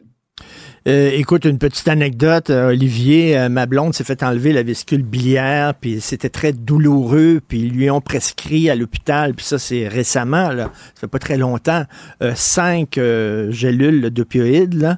Euh, à un moment donné, elle avait mal pendant la nuit, elle en a pris une. Et le lendemain, est allée reporter ça à la pharmacie parce qu'elle se sentit tellement bien. Elle dit, j'ai jamais tripé comme ça. J'étais tellement bien, là. J'étais au-dessus du lit, je flottais, là. Elle j'ai eu peur d'être addict à ça. J'ai eu peur d'en prendre. Je suis allé le reporter la pharmacie. Pour te dire à quel point c'est justement, c'est, c'est, c'est, c'est pernicieux, les opioïdes. Mhm. Ben effectivement, euh, c'est donc c'est- ça prend de la prudence lorsqu'on prescrit Ouais. ça de médecin. Il faut bien expliquer maintenant euh, que ça peut devenir addictif et qu'il faut pas en abuser parce que euh, on a eu tellement de problèmes. Là, vous avez vu la série, je l'ai vu aussi récemment, euh, la série sur Netflix où on parle des OxyContin. là. Je sais pas Oui, si exactement. C'est, tout à fait celle-là. À une époque, on a, on a distribué sur le marché euh, légal des, des- médicaments qui étaient tellement addictifs et tellement puissants. On encourageait les médecins à les prescrire et ça, ça crée des problèmes énormes dans la société américaine. Donc, euh, Donc là, c'est plus des, votre- là, c'est plus des opioïdes euh, qui sont vendus par euh, les- les- la, la PEG. C'est, sur le marché noir. Mais euh, et tu, tu disais, euh, Olivier, dans ton texte, euh, ben ça s'en vient au Québec. Je sais pas pourquoi le Québec serait protégé de ça. Euh, J'espère que euh, on se prépare à cette vague-là. Là. Ben c'est ça. Il y, a- il y a deux, euh, il y a, il y a deux phénomènes. En fait, au Québec, on, pourquoi les gens se demandent encore pourquoi on n'a pas, n'est pas allé aussi rapidement, on n'a pas développé ces problèmes-là aussi rapidement, par exemple, qu'en Ontario. Ça reste, il y, a, plusieurs explications. C'est que dans le reste du Canada, on a un profil de consommation historiquement qui est un petit peu différent. Euh, c'est plus des gens qui consommaient historiquement de l'héroïne, donc ces gens-là sont ont embarqué plus facilement sur le fentanyl, sur, sur, ces drogues-là. Au Québec, c'est plus de la cocaïne qu'on a consommé historiquement, nos consommateurs. Et c'est pour ça que peut-être qu'on est un petit peu plus en arrière. Mais il y a des gens qui disent ça, c'est le profil de consommation-là, historique, c'est pas euh, c'est pas garant que ça va qu'à l'avenir on est protégé de ça. Puis même qu'on a tendance à se rapprocher du profil de consommation de l'Ouest maintenant, parce qu'on a Mhm. quand même, tu sais, nos, nos, nos taux de décès par 100 000 sont passés quand même de 2 3,2 en 2016 à 5,4 en 2023. Donc on a une augmentation.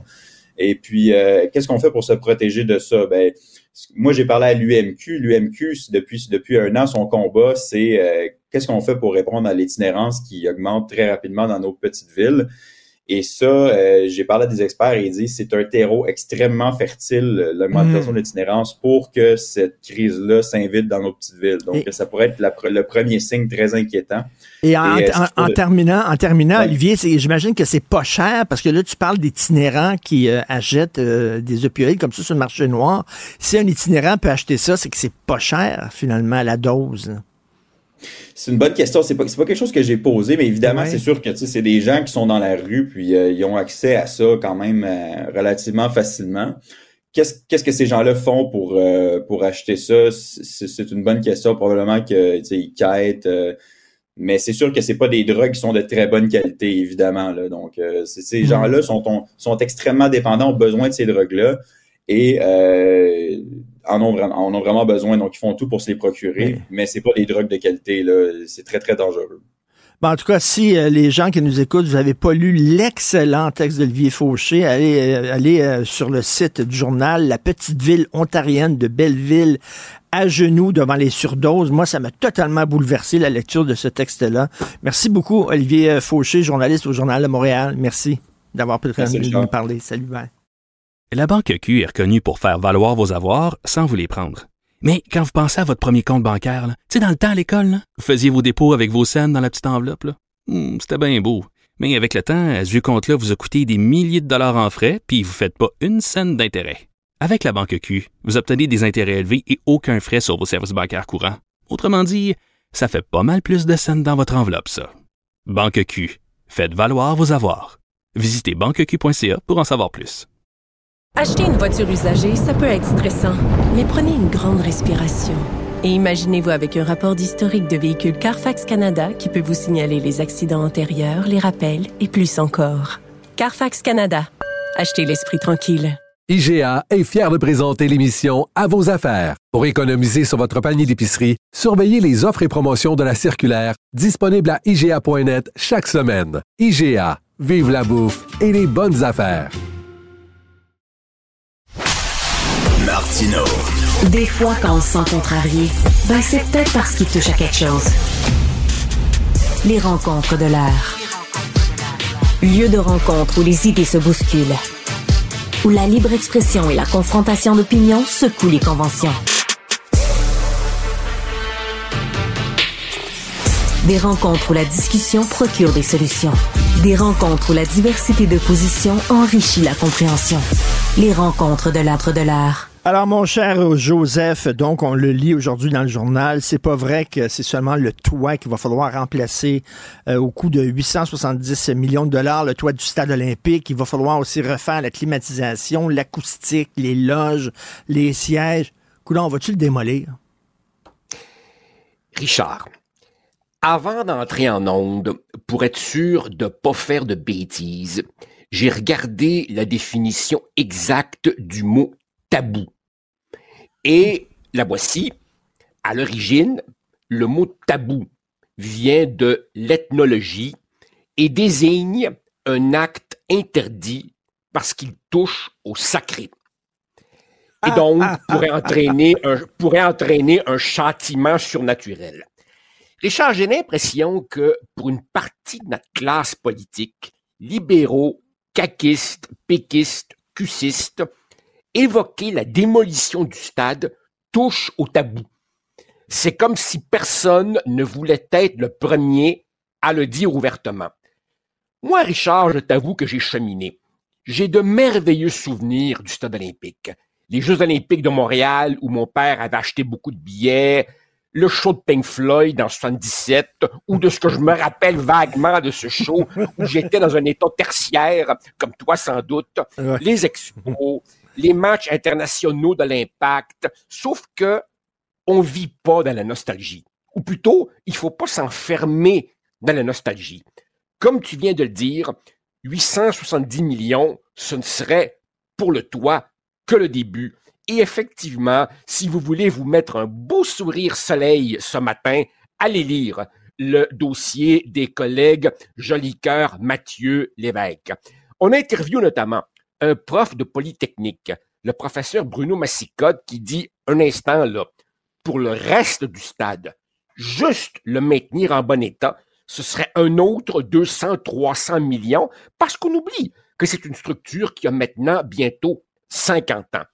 As-tu remarqué l'extrême discrétion du PDG des installations olympiques, M. Labrec, un homme respecté et crédible qui, après s'être réjoui de l'annonce relativement au toit, ne donne plus guère d'entrevue sur le sujet. L'acoustique est absolument épouvantable. Le, le, son était bon quand j'ai été avec mon fils voir ACDC en 2015, mais on était dans la sixième rangée en avant. Quand tu es en arrière, c'est épouvantable. Et Richard, n'importe quel mélomane qui s'y connaît un peu va te dire que tu ne peux que très marginalement améliorer l'acoustique d'une enceinte mal conçue au départ. Les toilettes, je sais pas si tu t'en souviens, rappellent un peu la Bulgarie de l'ère soviétique. Les loges corporatives, on n'en parle même pas. Tu sais, à Toronto, le stade des Blue Jays a eu besoin de rénaux d'environ 300 millions elles furent entièrement financées par le secteur privé. Richard, dis-moi, qui dans le secteur privé québécois accepterait de mettre une scène de son propre argent dans la rénovation du stade olympique? Et puis le rénover pourquoi au juste? Pour des ben, monster trucks? Ben pour voilà, le salon voilà. d'habitation? Joseph, dans le National Post la semaine dernière, il y avait un texte très Ouais. intéressant d'un chroniqueur qui disait, ben, la- la- il va falloir se le dire, il n'y a pas de demande à Montréal pour un stade de 56 000 places. Il n'y a pas de demande pour ça. C'est trop gros. Ça sert à rien. Richard, tu sais que tu, sais que je suis un fan fini de soccer. Alors la Coupe du monde de 2026 sera organisée conjointement par États-Unis, Canada et je crois qu'il y aura aussi des matchs au Mexique. Alors évidemment, les villes canadiennes choisies sont Toronto et Vancouver. Même si le stade aurait en termes de siège la capacité, il est juste complètement dépassé. Il n'est pas aux normes de, de, la FIFA, avec en plus évidemment du gazon artificiel et un toit permanent. Alors, il n'y a pas non plus, évidemment, d'équipe sportive locale qui serait prête à être un locataire de longue durée. Il n'y en aura pas de, de, de haute intensité d'occupation. Il y aura quelque chose une fois de temps en temps. Alors finalement, je crois que le moment est venu de se poser la grande question. L'objection du gouvernement est que la démolition coûterait 2 milliards. Richard, je le dis toujours, sur certains sujets, je ne suis pas un expert. Mais je vais dire franchement, j'ai ben, ben, ben, ben de la misère à croire que démolir ça coûterait 2 milliards. Mais quand tu vois les coûts de départ, voilà. On, se base sur une étude vieille de 20 ans pour dire que ça coûterait 2 milliards. Euh, aujourd'hui, il y a des stades qui ont été démolis, euh, puis ça a coûté beaucoup moins cher que ça. Là. Le, le, stade des, le stade des Redskins à Washington, RFK, démoli pour 32 millions en 2023. Le Yankee Stadium, hein, comme quoi rien n'est sacré en, en business, le Yankee Stadium démoli pour 47 millions en 2010. Alors, j'ai ben, ben, ben de la misère avec l'argument que euh, ça coûterait trop cher. Et de toute façon, Richard, de toute façon, je serais, comme contribuable québécois, je serais enclin à payer si, si, si il y avait un plan crédible relatif à une vraie vocation future durable. Mais as-tu vu le silence embarrassé, les bruits de criquets de nos dignitaires quand on leur demande et ce sera quoi ensuite le taux d'occupation? Alors, payer pour un vrai projet viable, pourquoi pas? Payer pour quelque chose sans avenir, je ne comprends plus. On ben ça, c'est la pensée. Là, on est dans la pensée magique, comme le film Field of Dreams avec Kevin Costner. Build it and they will come. Là, c'est Repair it and they will come. Well, they won't On est dans come. le tabou. On They est dans le come. tabou. Oui.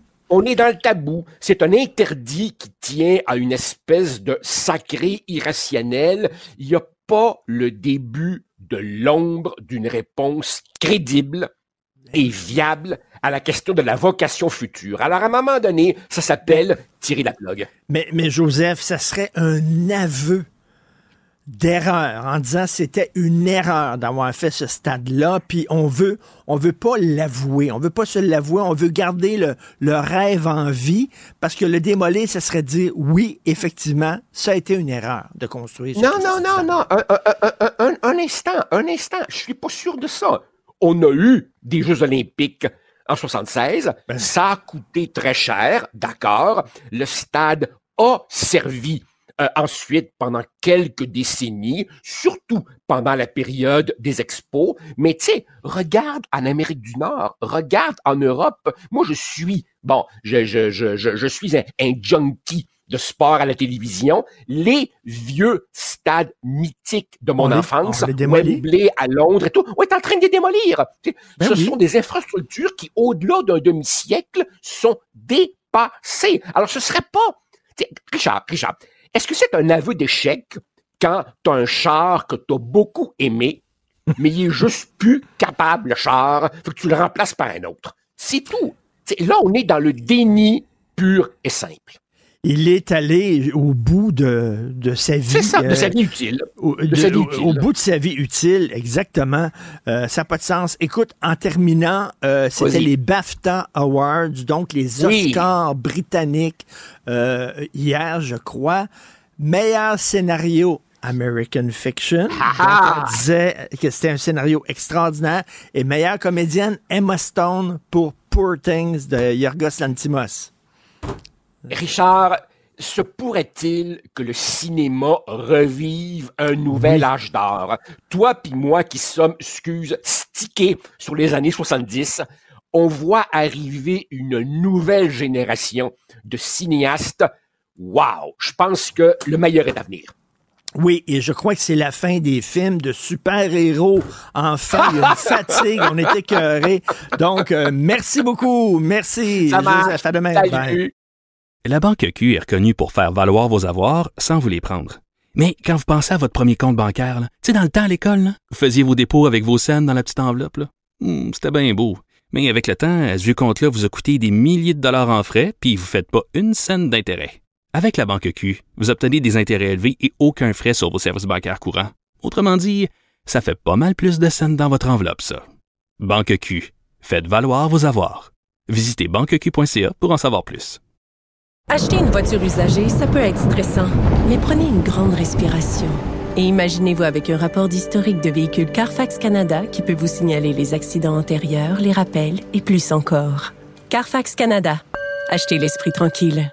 IGA est fier de présenter l'émission À vos affaires. Pour économiser sur votre panier d'épicerie, surveillez les offres et promotions de la circulaire disponible à IGA.net chaque semaine. IGA, vive la bouffe et les bonnes affaires.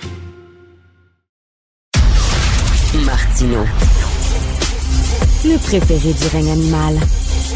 Bonjour, les petits lapins. Petit lapin, lapin, petit lapin. Alors, Alexei Navalny, euh, le principal opposant à Vladimir Poutine, retrouvé mort en prison, supposément euh, d'une mort naturelle, un malaise après euh, avoir fait une petite balade. Yeah, sure, il n'y a pas grand gens qui croient à ça. La communauté internationale s'est indignée d'une seule voix. Nous allons en parler avec M. Michel Roche. Vous le connaissez, on le reçoit de temps en temps à l'émission, professeur en sciences politiques au département de sciences humaines à l'Université de Chicoutimi et spécialiste de l'URSS et de la Russie. Bonjour, Michel Roche. Bonjour, Monsieur Martineau. Euh, comment vous vous êtes senti lorsque vous avez appris la nouvelle de la mort d'Alexis Navalny? Moi, j'étais tellement terrassé en voyant ça parce que j'ai regardé le fameux documentaire de, Netflix, je crois, là, et euh, j'avais eu un attachement pour ce personnage-là. Et euh, est-ce que, premièrement, euh, comment vous êtes ressenti et est-ce que ça vous a surpris? Ben, j'étais triste et oui, j'étais quand même surpris parce que je me disais, de toute façon, on l'a emprisonné, il y a moyen de le contrôler, alors pourquoi aller jusqu'à le tuer? Il reste que on n'a quand même pas la preuve absolue qu'il a été assassiné. La preuve qu'on a, c'est que il serait, enfin, la preuve, il serait probablement pas mort si on ne l'avait pas mis en prison euh, dans le cadre d'une injustice flagrante.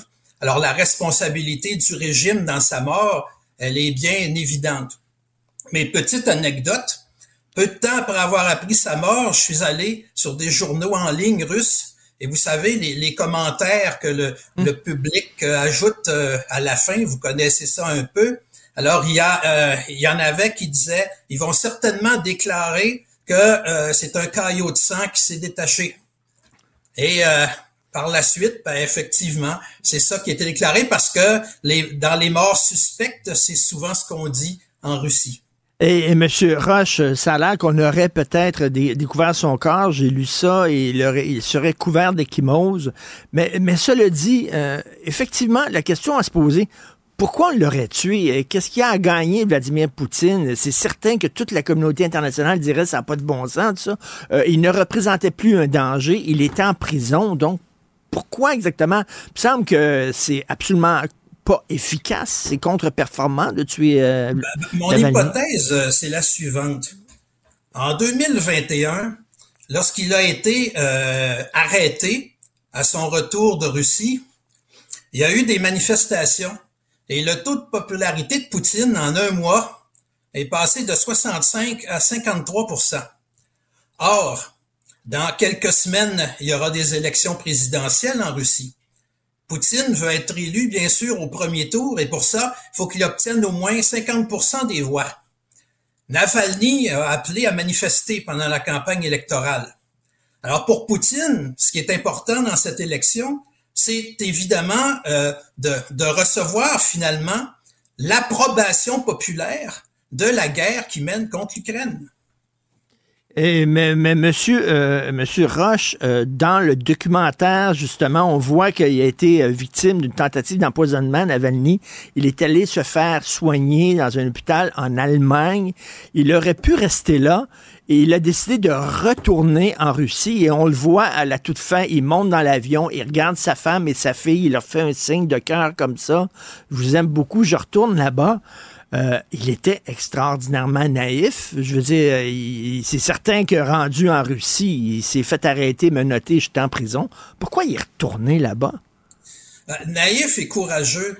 Euh, vous savez, bon, dans, la, cabale qui menait contre le régime, mais en particulier en, appuyant sur les codes de corruption, il, il en est arrivé à euh, comment dire, il a subi euh, à l'intérieur euh, des critiques très très fortes en disant c'est un agent de l'étranger, il travaille pour l'Occident, etc.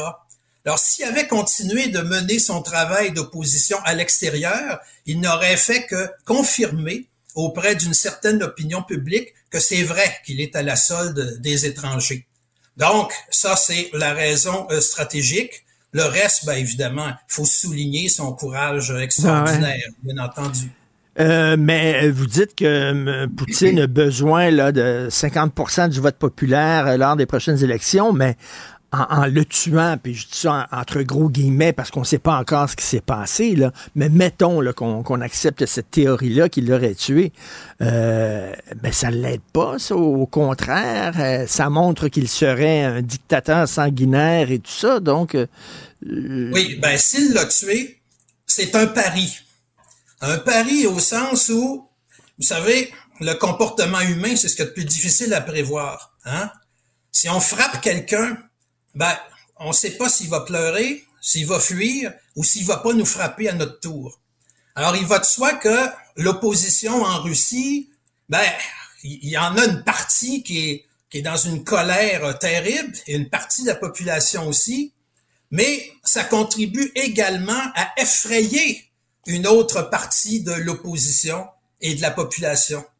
Alors, euh, c'est pour ça que hmm comme, comme je vous dis, c'est assez difficile de euh, déterminer dans la mesure, évidemment, où on aurait décidé de le tuer. Parce que il se peut bien que sa santé, fragilisée par l'empoisonnement d'il y a euh, près de quatre ans, fragilisée par les conditions difficiles euh, de son emprisonnement, que tout cela ait fini par l'emporter parce que ça se peut aussi mourir subitement à 47 ans quand on n'est pas en bonne santé. Mais si le régime est vraiment euh, derrière euh, euh, ce qui serait un assassinat, ben on, on, peut dire qu'il se peut, oui, qu'ils aient joué avec le feu, mais en même temps, comme je vous dis, si c'est le hmm. cas, ben, il faut mettre ça dans le contexte de l'élection présidentielle. Parce que vous savez, il y avait un autre candidat, un candidat anti-guerre, dont on a fini par refuser la euh, candidature. On a fini par la refuser parce que les sondages démontrent que maintenant, la majorité, euh, enfin, il y a beaucoup plus de Russes maintenant qui sont en faveur du retrait euh, de la guerre, de négocier la paix, que de Russes qui sont partisans de la continuité de la guerre. Alors ça, ça, ça traduit une fragilité assez évidente du régime.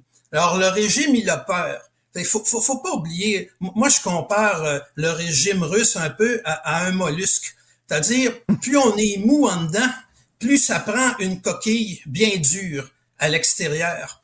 Alors, l'ordre établi euh, euh, depuis quelques décennies, ben, il est effectivement fragile. Et là, il est non seulement il a peur de toute opposition à l'intérieur, mais maintenant, depuis que la guerre est commencée, ben c'est aussi sur le plan euh, international que le régime euh, se retrouve euh, dans une situation difficile. Hmm. Alors c'est pour ça donc que le régime se durcit à ce point depuis à tout le moins les deux dernières années, mais évidemment ça a commencé bien avant. Et M. Roche, j'aime beaucoup votre métaphore du mollusque. Je lisais dans le Figaro une entrevue avec Thierry Volton. Thierry Volton, un intellectuel spécialiste du communisme. Vous le savez, il a écrit euh, euh, des, des, pavés, là, un énorme ouvrage sur l'histoire du communisme. Et il dit, euh, Gorbatchev, il a lâché du lest en URSS. Et finalement, les résultats de ça, c'est que l'URSS s'est effondré et que Poutine a appris des erreurs de Gorbatchev et dit moi je ne lâcherai pas du lest. Parce que si tu ouvres la porte un petit peu tout le monde se jette dans la porte et tu vas l'ouvrir au complet. Et c'est pour ça que l'URSS s'est effondré. Est-ce que vous êtes d'accord avec le, le, diagnostic de, de Thierry Oui, c'est vrai. Évidemment, il y a, y a peut-être des, des, des, comparaisons euh, euh, bon, qui, qui, qui, ne tiennent pas beaucoup euh, entre le gorbatchevisme et le poutinisme, mais Poutine quand il a été nommé pour succéder euh, à euh, Boris Yeltsin, c'était vraiment pour protéger ce nouvel ordre établi. Puis ce nouvel ordre établi, il repose sur quoi dans le fond? Sur la prise des richesses les plus importantes du pays par une poignée de personnes. Et c'est ça qui est illégitime, et c'est ce qui explique qu'en Russie actuellement, il y a euh, une grande majorité de la population, ça dépasse les 60% qui favorise la propriété d'État à la propriété privée et qui favorise aussi les, euh, le contrôle des prix par l'État plutôt que par le marché. C'est pour ça qu'il y a une certaine nostalgie du régime soviétique. On n'est pas nostalgique des, euh, des, des euh, du comportement liberticide, évidemment, du régime soviétique, mais on s'ennuie euh, d'une certaine sécurité économique qui était garantie pour tout le monde. Et là, euh, et, et, donc Poutine, dans ce cadre-là, qu'est-ce qu'il voit? Ben, la, la, la, première décennie qui était au pouvoir, les taux de croissance étaient annuels 5,5% La deuxième décennie, 2% Et là, hmm. depuis le début de 2020, c'est inférieur à un demi de 1% hmm. Et ça, c'est sans compter la chute du niveau de vie parce que l'effort de guerre implique des sacrifices pour la mission sociale de l'État. Parce que pour 2024, on annonce que 30% des dépenses de l'État vont aller à la défense.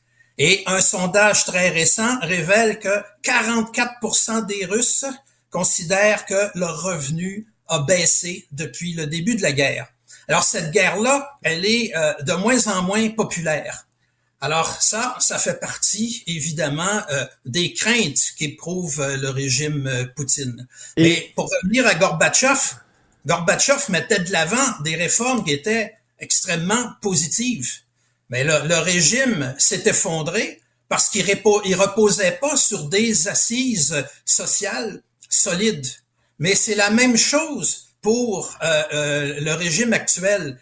Moi, ma, bon, ma thèse de doctorat à l'époque, c'était basé sur un, un parallèle qui m'avait sauté aux yeux. C'est-à-dire que le socialisme était impossible sans dictature dans les années, euh, à partir des années 1920. Pourquoi? Parce que le pays était économiquement arriéré, la classe ouvrière, c'était moins de 10% de la population. Donc, la majorité, c'était des paysans. Il n'y avait pas de base sociale ouvrière pour un régime socialiste. Mais c'est la même chose quand le régime soviétique s'effondre. Il n'y a pas de base sociale pour passer à un régime capitaliste. Dans nos sociétés, la propriété privée, elle, comme principe, elle est acceptée, y compris chez les gens très riches, parce que elle est diffusée dans la population. Il y a beaucoup de petites propriétés c'est ce qui fait qu'un petit propriétaire qui rêve de devenir un grand va considérer légitime aussi la fortune des gens très riches. Donc, on accepte les règles du jeu. Mais en Russie, la propriété privée, elle est très concentrée. Elle n'a pas pénétré dans la société comme c'est le cas ici. Alors, c'est la raison pour laquelle les élites sont extrêmement dépendantes de l'État russe. Alors, on dépend de l'État russe et donc le régime, lui, ben, il dépend, pour sa solidité, du contrôle de l'information, il dépend de la popularité personnelle de Poutine, et si ça, ça ne suffit pas, ben, il dépend aussi de l'appareil répressif. Et euh, en terminant, est-ce que vous êtes optimiste pour un retour d'une certaine démocratie, c'est-à-dire euh, euh, Poutine est allé au pouvoir puis a eu l'appui du peuple parce qu'il leur promettait le retour à la grande Russie. Et là, vous dites que, au contraire, l'économie se porte de plus en plus mal, de plus en plus de gens qui trouvent que la guerre s'éternise, etc. Est-ce que vous êtes optimiste pour la suite des choses? Est-ce que les gens Il y a tellement d'impondérables. Si par exemple euh, Poutine, euh, tout à coup, ils, viennent d'effectuer une, percée sur le front là, du côté d'Avdivka, euh, si le rapport de force leur permet tout à coup de mettre vraiment le, gouvernement ukrainien à genoux, ben là, ça peut renforcer le nationalisme. bon, alors ça, ça c'est un aspect. L'autre aspect, évidemment, ben, c'est sur la situation intérieure, c'est-à-dire que si la guerre continue de s'éterniser, ben, écoutez, il y a des centaines de milliers de jeunes hommes qui sont euh, au front. Ça, pensez au fait que bon, il y en a qui sont mariés, il y en a qui ont des enfants, il y en a qui ont évidemment qui ont des parents, qui ont des amis. Ça veut dire qu'il y a des millions de personnes en Russie qui s'inquiètent pour des mmh. proches euh, qui sont actuellement sur le front. Alors euh, ça, ben c'est c'est un élément un, peu impondérable parce qu'il y a déjà des manifestations qui ont lieu en Russie. En janvier, au Bashkortostan, il y a eu des affrontements avec la police, au moins 6000 personnes, parce que on a emprisonné un militant local. Le militant local en question euh, euh, s'opposait à l'ouverture de nouvelles mines pour des raisons environnementalistes, mais c'est aussi un opposant à la guerre. Bon, alors il y a eu ça. Hmm. Il y a euh, les, les, femmes de soldats qui maintenant ont commencé à manifester. Ils sont pas nombreuses, mais ils commencent à manifester. Il y a un réseau. Euh, sur euh, Internet aussi, on a formé des, des, des, espèces d'organisations qui appellent à manifester tous les samedis. Ben, des fois, les manifestations, ça commence par quelques-uns, puis à un moment donné, euh, ça fait boule de neige. Mais ce sont des impondérables. Je n'ai pas de boule de cristal. Mm. Mais ce que je peux confirmer, c'est que le régime, il est effectivement fragile. Faut pas se fier aux apparences parce que même au contraire, quand un régime n'est pas sûr de lui, ben, il se sent obligé de tout contrôler. Alors, euh, c'est le deuxième anniversaire euh, ce, samedi-ci de la guerre en Ukraine. On pourrait peut-être s'en reparler la semaine prochaine. Euh, toujours intéressant de vous parler, M. Michel Roche. Donc, ce serait peut-être leur Vietnam, eux autres. Ça dépend s'ils gagnent ou s'ils perdent la guerre. Professeur en sciences politiques au département des sciences humaines à l'Université de Chicoutimi, spécialiste de l'URSS et de la Russie. Merci beaucoup. Bonne journée. La Banque Q est reconnue pour faire valoir vos avoirs sans vous les prendre. Mais quand vous pensez à votre premier compte bancaire, tu sais, dans le temps à l'école, vous faisiez vos dépôts avec vos scènes dans la petite enveloppe. Hmm, c'était bien beau. Mais avec le temps, ce vieux compte-là vous a coûté des milliers de dollars en frais, puis vous ne faites pas une scène d'intérêt. Avec la banque Q, vous obtenez des intérêts élevés et aucun frais sur vos services bancaires courants. Autrement dit, ça fait pas mal plus de scènes dans votre enveloppe, ça. Banque Q, faites valoir vos avoirs. Visitez banqueq.ca pour en savoir plus. Acheter une voiture usagée, ça peut être stressant, mais prenez une grande respiration. Et imaginez-vous avec un rapport d'historique de véhicule Carfax Canada qui peut vous signaler les accidents antérieurs, les rappels et plus encore. Carfax Canada. Achetez l'esprit tranquille. IGA est fier de présenter l'émission À vos affaires. Pour économiser sur votre panier d'épicerie, surveillez les offres et promotions de la circulaire disponible à IGA.net chaque semaine. IGA, vive la bouffe et les bonnes affaires. Richard Martineau. Plongé dans l'actualité avec des observateurs qui pensent à contre-courant. Nous parlons d'économie avec Yves Daou, directeur de la section argent du Journal de Montréal, Journal de Québec. Yves, Hydro, euh, qui trouve pas super drôle euh, le, gros projet de Nordvolt de M. Fitzgibbon. En fait, Richard, c'est euh, les, nos deux journalistes, Francis Alain et Sylvain Larocque, euh, dans le fond, ils ont découvert qu'il y avait eu une présentation qui était faite à Hydro-Québec, euh, de Hydro-Québec au ministre euh, Pierre Fitzgibbon sur la situation de, des projets industriels puis l'électricité.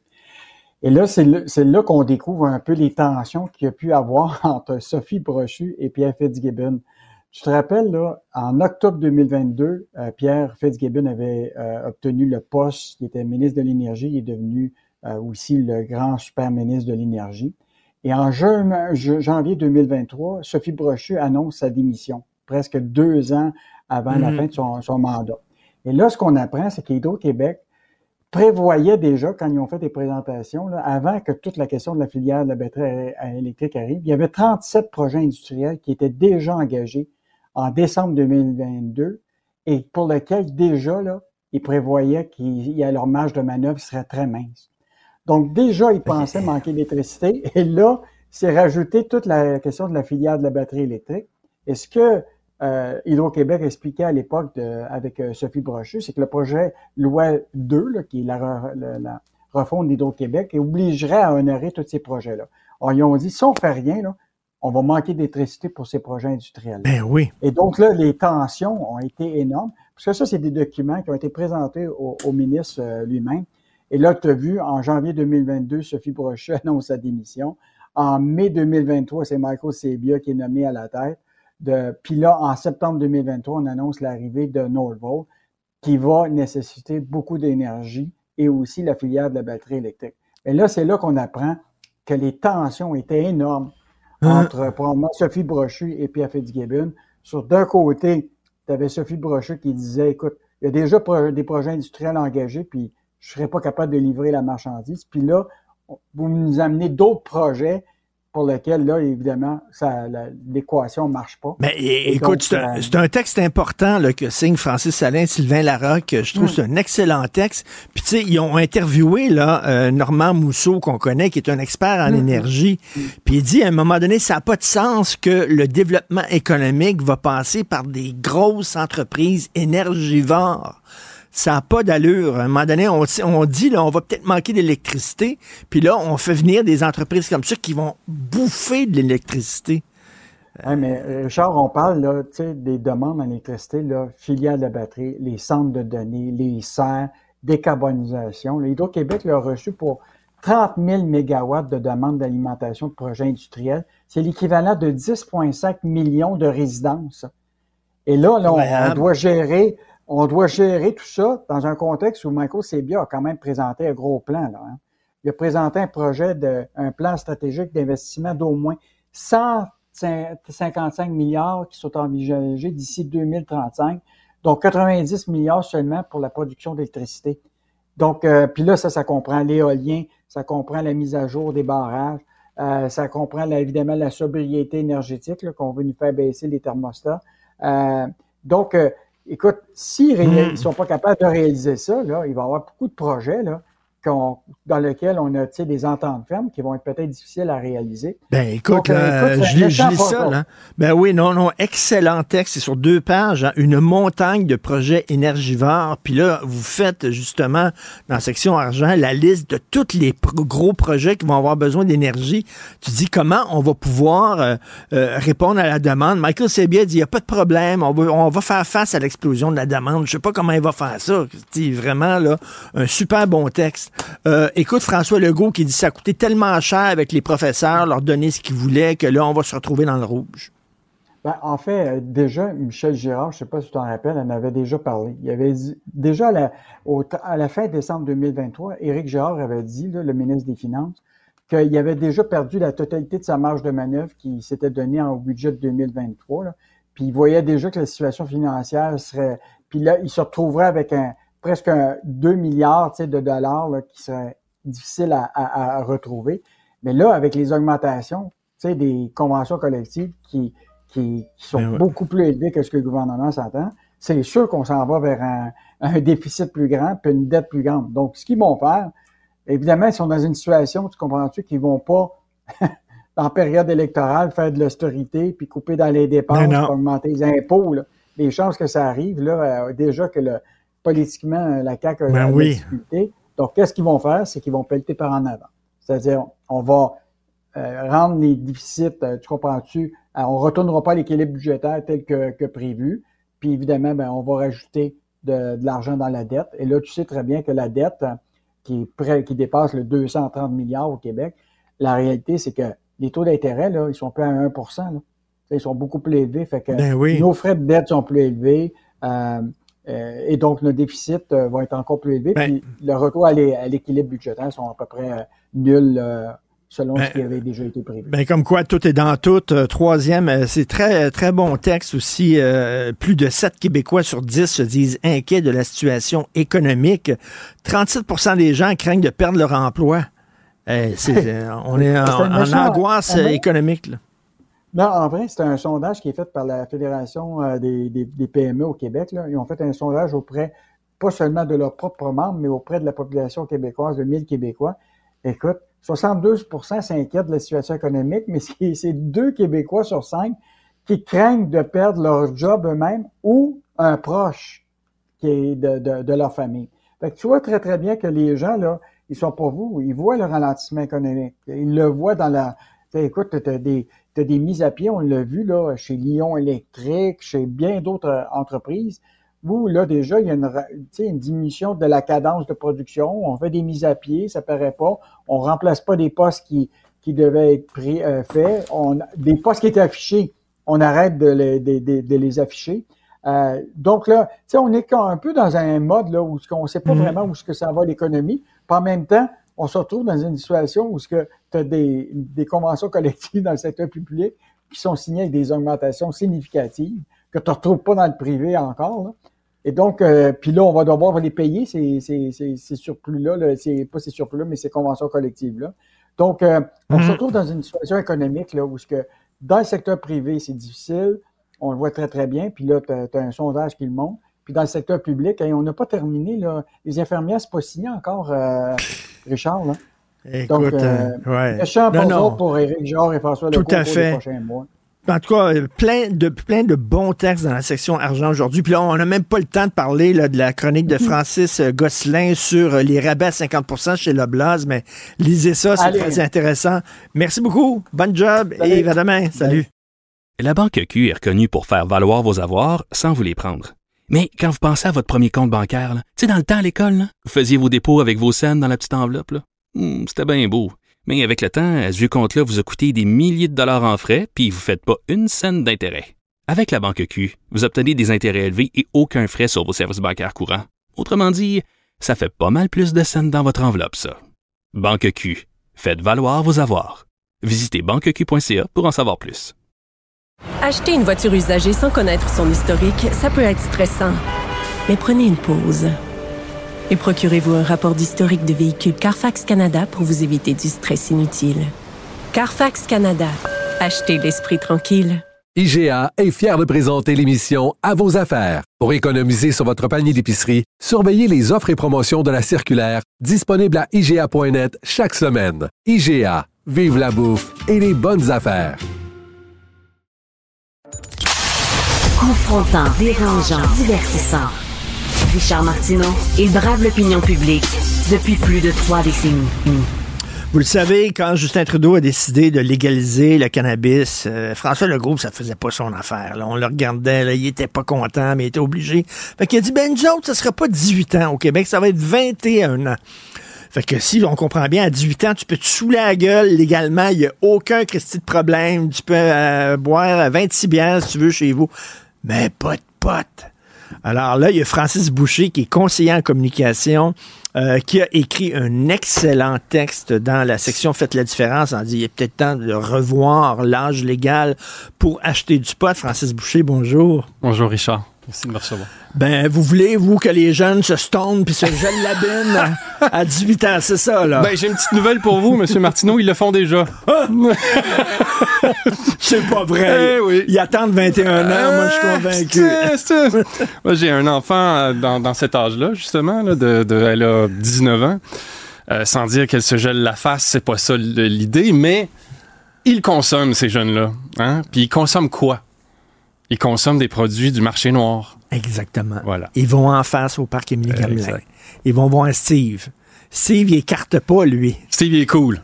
Steve, euh, Steve il veut développer une relation aussi avec, avec les jeunes. hein. C'est ça qu'il veut faire. Il veut les fidéliser. Fait qu'est-ce qu'il fait? Steve, notamment sur le web aussi, on peut en acheter sur le web. Euh, on prend des emballages avec des animés, euh, des, euh, des, personnages japonais, des dragons. Tu sais, vous vous souvenez, M. Martineau et, vous et moi, là, à notre âge, là, quand on achetait là, dans, vers 19-20 ans, on achetait ça, c'était dans un saran wrap tout croche. Oui. c'était n'importe quoi. Tu savais même pas ce qu'il y avait là-dedans. Mais là, maintenant, on sait pas plus ce qu'il y a là-dedans, mais ils, font des beaux emballages. Fait que c'est très attirant.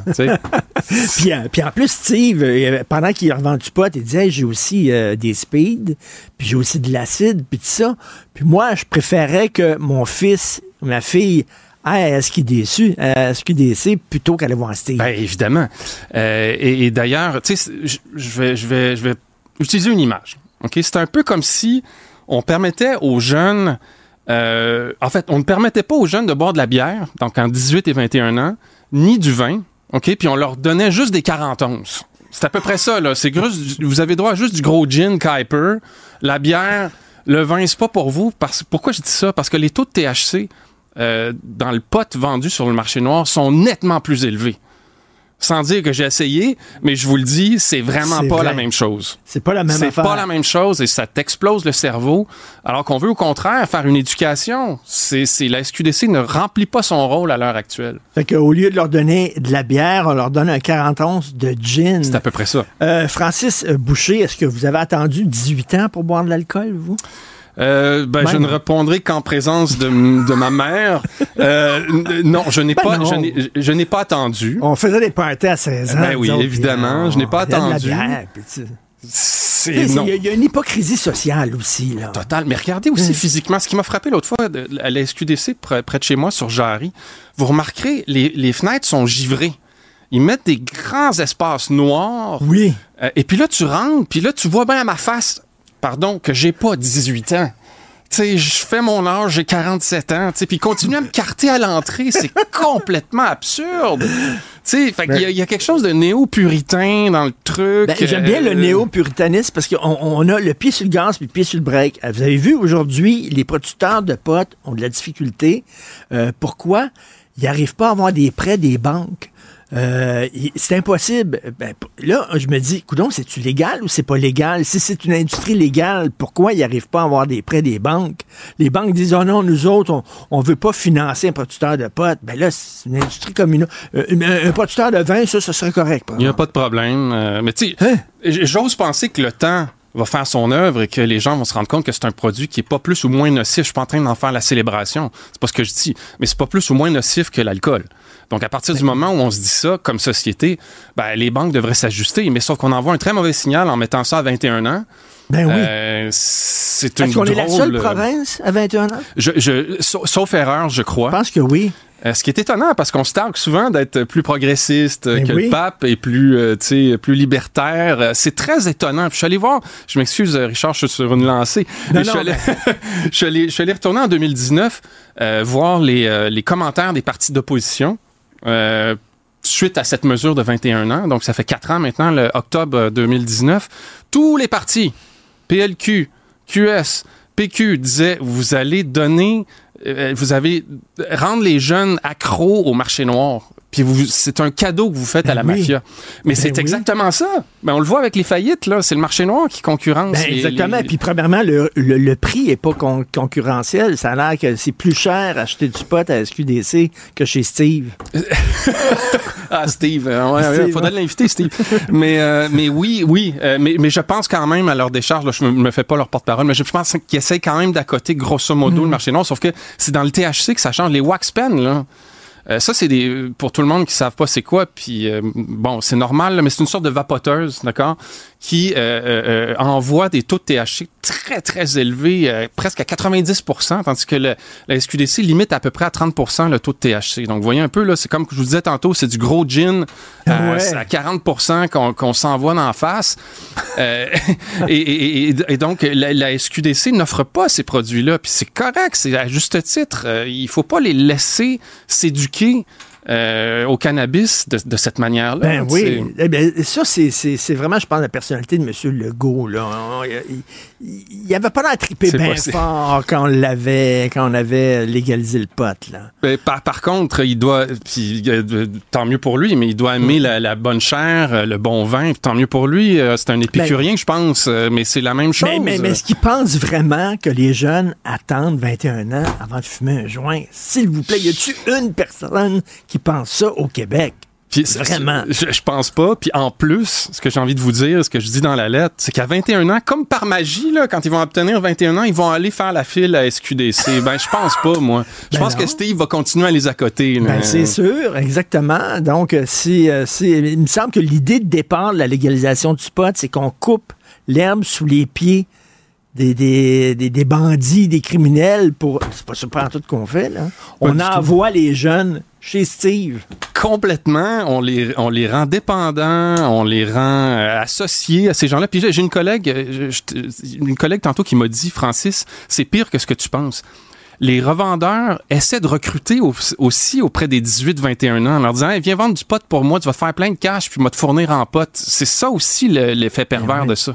Francis Boucher, euh, on a vos coordonnées. Euh, Florence Lamoureux, notre recherchiste, a vos coordonnées. Si vous avez une idée, une montée de lait, quelque chose où vous êtes, moi, je vous ouvre les portes du studio. C'est gentil. Vous avez une énergie, une passion incroyable. Vraiment, je vous ouvre les portes du studio. Vous nous commu- communiquez avec nous, puis euh, on se parlera. J'espère que c'est pas la dernière fois. Puis euh, aussi, votre texte est excellent. faut le lire aujourd'hui. Francis Boucher, conseiller en communication. Merci. Merci, immense plaisir. La Banque Q est reconnue pour faire valoir vos avoirs sans vous les prendre. Mais quand vous pensez à votre premier compte bancaire, tu dans le temps à l'école, vous faisiez vos dépôts avec vos scènes dans la petite enveloppe. Hmm, C'était bien beau. Mais avec le temps, ce vieux compte-là vous a coûté des milliers de dollars en frais, puis vous ne faites pas une scène d'intérêt. Avec la Banque Q, vous obtenez des intérêts élevés et aucun frais sur vos services bancaires courants. Autrement dit, ça fait pas mal plus de scènes dans votre enveloppe, ça. Banque Q, faites valoir vos avoirs. Visitez banqueq.ca pour en savoir plus. Acheter une voiture usagée sans connaître son historique, ça peut être stressant. Mais prenez une pause. Et procurez-vous un rapport d'historique de véhicule Carfax Canada pour vous éviter du stress inutile. Carfax Canada. Achetez l'esprit tranquille.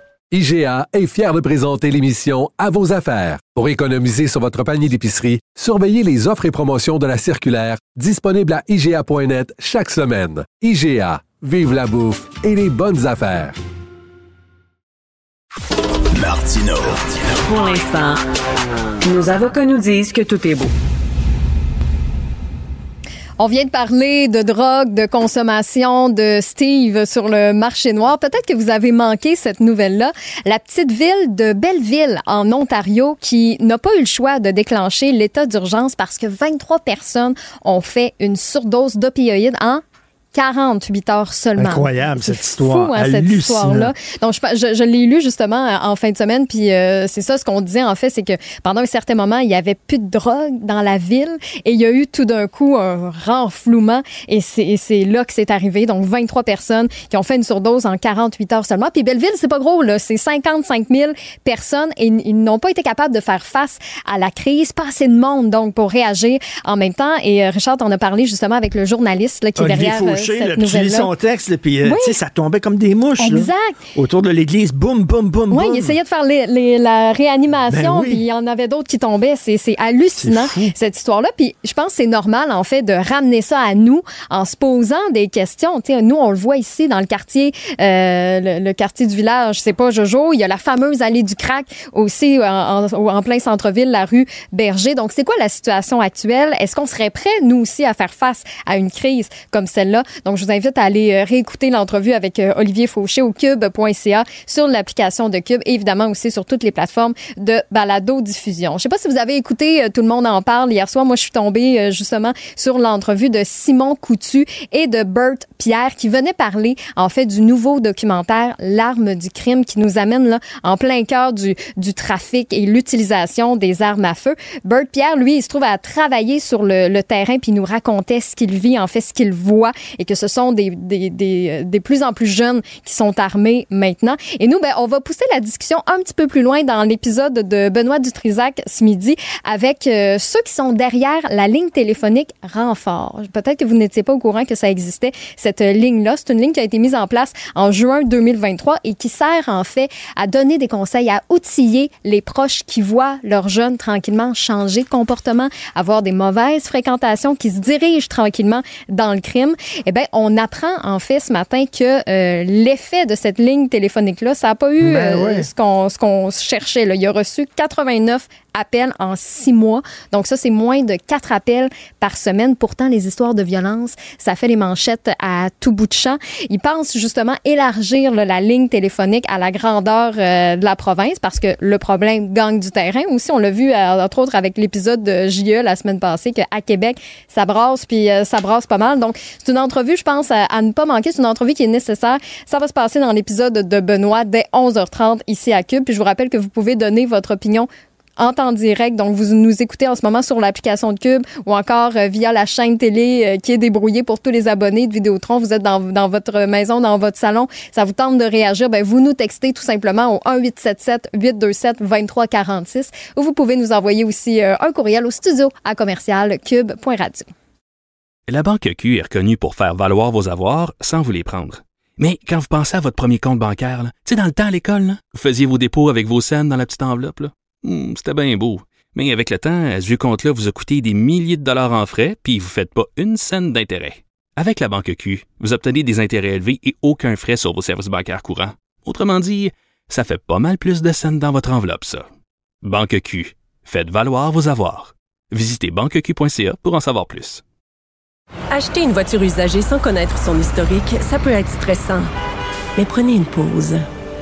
Et procurez-vous un rapport d'historique de véhicule Carfax Canada pour vous éviter du stress inutile. Carfax Canada. Achetez l'esprit tranquille.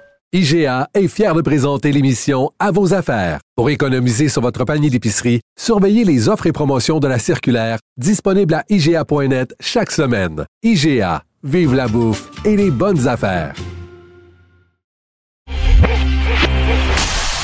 Martino. Le préféré du règne animal. Bonjour, les petits lapins. Alors, nous parlons euh, avec euh, Rémi Villemur et Rémi Le Devoir, euh, vraiment euh, sorti tout un scoop parce qu'il y a un très gros problème au Québec. Personne n'en parlait, mais heureusement, Le Devoir a mis le doigt dessus. Oui, donc hier euh, après-midi, je fais ma, ma, ma deuxième revue de presse de la journée et je fais le tour des médias, j'arrive sur le site du Devoir et je tombe sur l'article Misère et splendeur du chevaux du cheveu, du cheveu afro au Québec. Et là, je me dis, ah, maudit, je me suis encore trompé. Je suis allé sur le site euh. Non, non, c'était vraiment le devoir. Et c'est un article, tu viens de l'annoncer, c'est, enfin, on est enfin entendu, tu sais, un, un texte qui traite de ce sujet-là. Je lis quand même quelques extraits. Donc, c'était à la une du devoir. À la une. Donc, c'est ça, le, c'est ça le, le, le, le principe aujourd'hui d'en parler, c'est que c'était pas un texte dans une section obscure à la disposition des internautes euh, égarés. Là, Là, non, c'était la, la une, puis c'est duré, à- ça a été à la une pendant deux, trois heures. J'ai fait l'exercice de, rafraîchir la page deux, trois heures plus tard, puis c'était encore là. Donc, Coiffer les cheveux crépus s'avère être un vrai casse-tête au Québec. Ça, c'est la première phrase euh, du texte.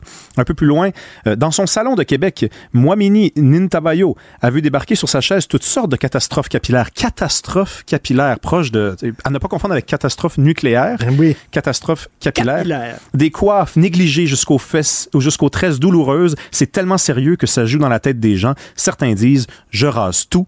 Écoute, c'est un, gros problème, ça. Très peu de salons en dehors de Montréal peignent ces mèches crépues. Ah, il existe tout de même quelques salons spécialisés puisque n'importe qui peut s'improviser coiffeur au Québec. Donc là, on se demande c'est quoi le sujet, hein, Oui, finalement? oui. S'il n'y a pas de coiffeurs spécialisés qui, en- qui font ce travail-là, mais qu'il y a d'autres coiffeurs qui s'improvisent et qui font ce travail-là, quel est le sujet du texte? Écoute, c'est un texte lunaire, vraiment. Là, on... c'est est-ce incroyable. Est-ce qu'on ose est-ce qu'on ose sortir l'expression racisme systémique? Non. Est-ce qu'il y a du racisme dans les salons de coiffure? Ils sont pas allés jusque-là, mais la troisième phrase du texte, c'est une réforme plus inclusive du DEP en coiffure devrait voir le jour sous peu. Ben voilà.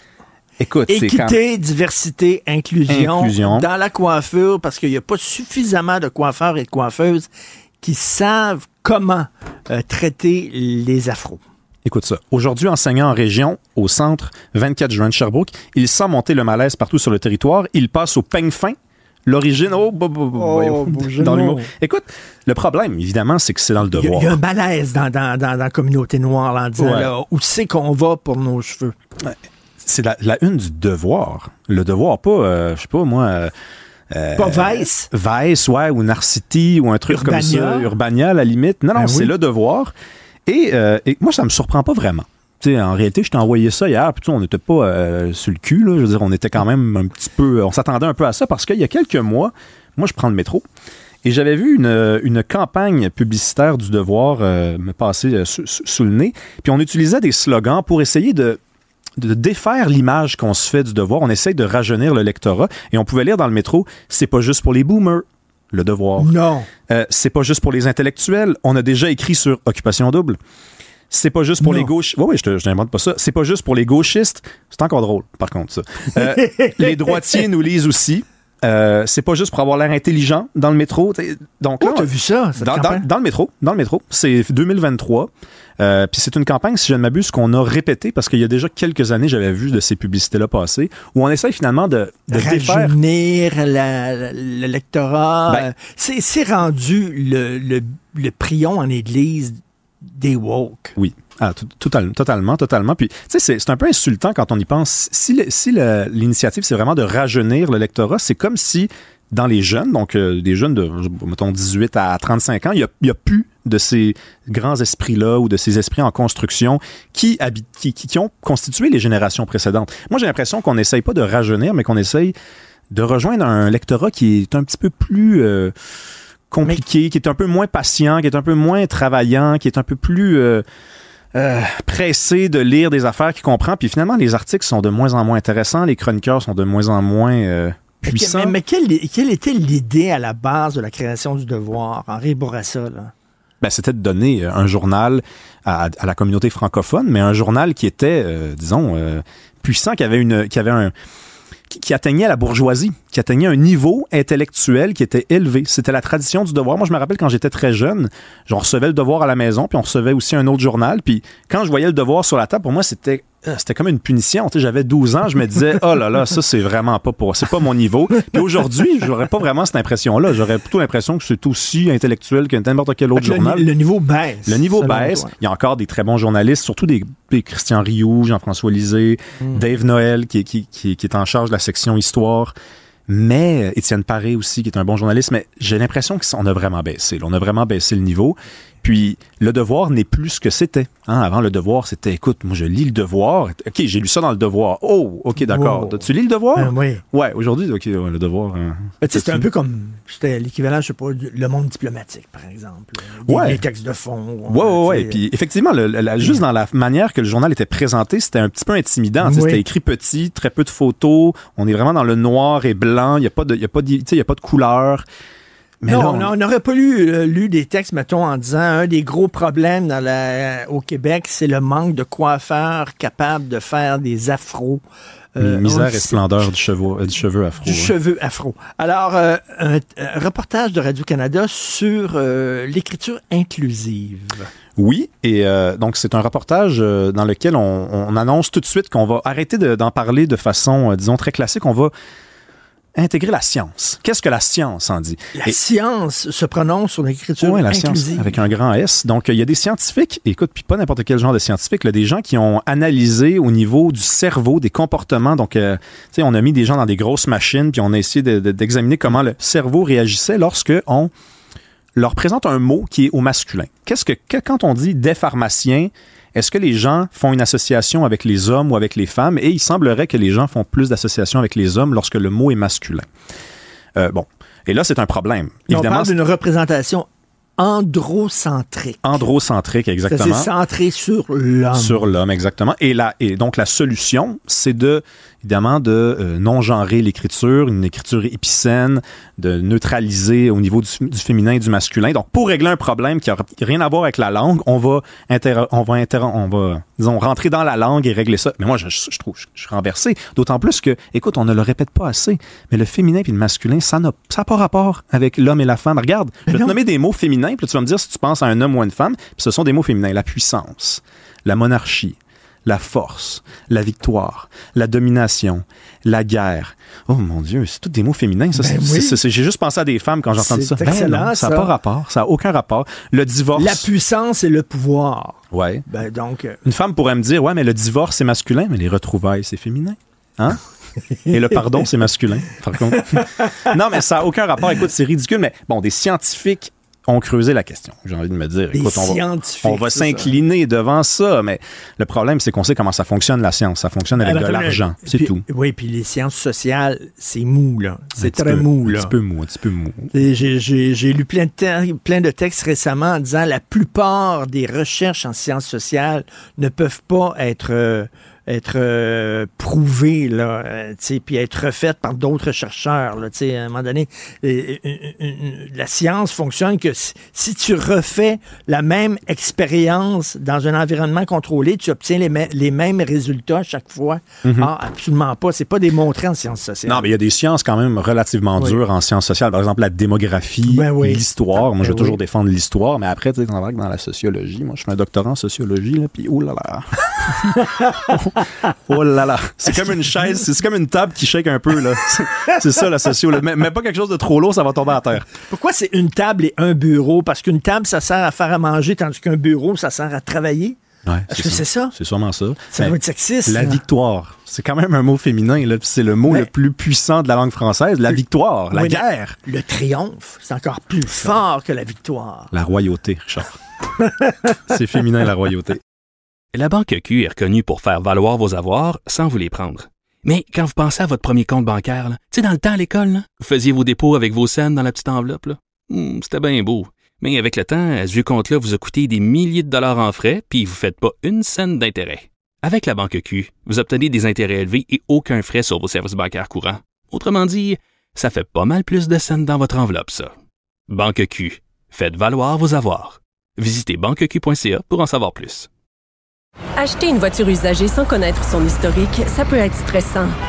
Mais prenez une pause. Et procurez-vous un rapport d'historique de véhicule Carfax Canada pour vous éviter du stress inutile. Carfax Canada. Achetez l'esprit tranquille. IGA est fier de présenter l'émission À vos affaires. Pour économiser sur votre panier d'épicerie, surveillez les offres et promotions de la circulaire disponible à IGA.net chaque semaine. IGA, vive la bouffe et les bonnes affaires. Vulgarisation est d'une grande clarté. La controverse adore Richard. C'est comme ça. Les rencontres de l'air. Lieu de rencontre où les idées se bousculent. Où la libre expression et la confrontation d'opinions secouent les conventions. Des rencontres où la discussion procure des solutions. Des rencontres où la diversité de positions enrichit la compréhension. Les rencontres de l'art de l'art. Alors, Marie, euh, point de presse de François Legault, euh, on va être dans le rouge à cause des profs. Bon, ça c'est la version, euh, c'est la version courte, c'est la version résumée. Euh, Écoute, ce matin, j'entends ça, ça déchire euh, sa chemise de tout bord, tout côté, en disant que, euh, euh, tu sais, je, je- je regardais François Legault. Euh, euh, nous a habitués à pas prendre euh, la chaleur de ses décisions, je vais dire de cette façon-là, et à souvent, euh, quand il était à l'opposition, mais depuis qu'il est au gouvernement aussi, à pointer du doigt euh, euh, les responsables de ces euh, différents malheurs. Dans ce cas-ci, c'est celui d'un budget euh, largement déficitaire.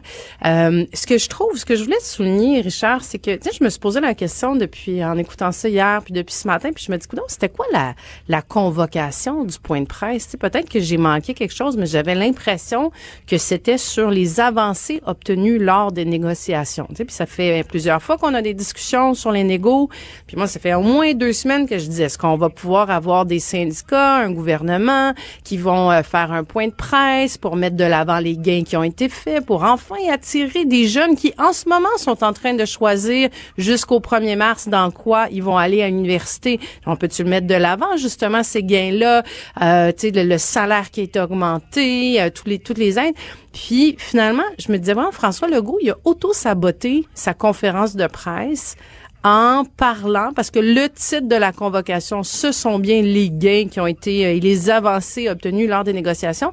Et tout ce dont on parle finalement depuis hier, c'est le budget qui va être déficitaire. Ce sont les syndicats hmm. qui déchirent leur chemise. Bon, entendons-nous, je trouve qu'ils ont un peu l'épiderme sensible, mais sur leur fait qui sont pointés du doigt, puis là, que le François Legault met le blâme dessus. Mais on passe encore une fois à côté de l'enjeu principal, c'est les gains qui ont été faits collectivement pour chacun d'entre nous pour les écoles. Jean-François, est-ce que la CAQ, c'est encore au taux de pelure bananisée? Au taux pelure de bananisé. Répète. Auto, pelure, de, banalisé.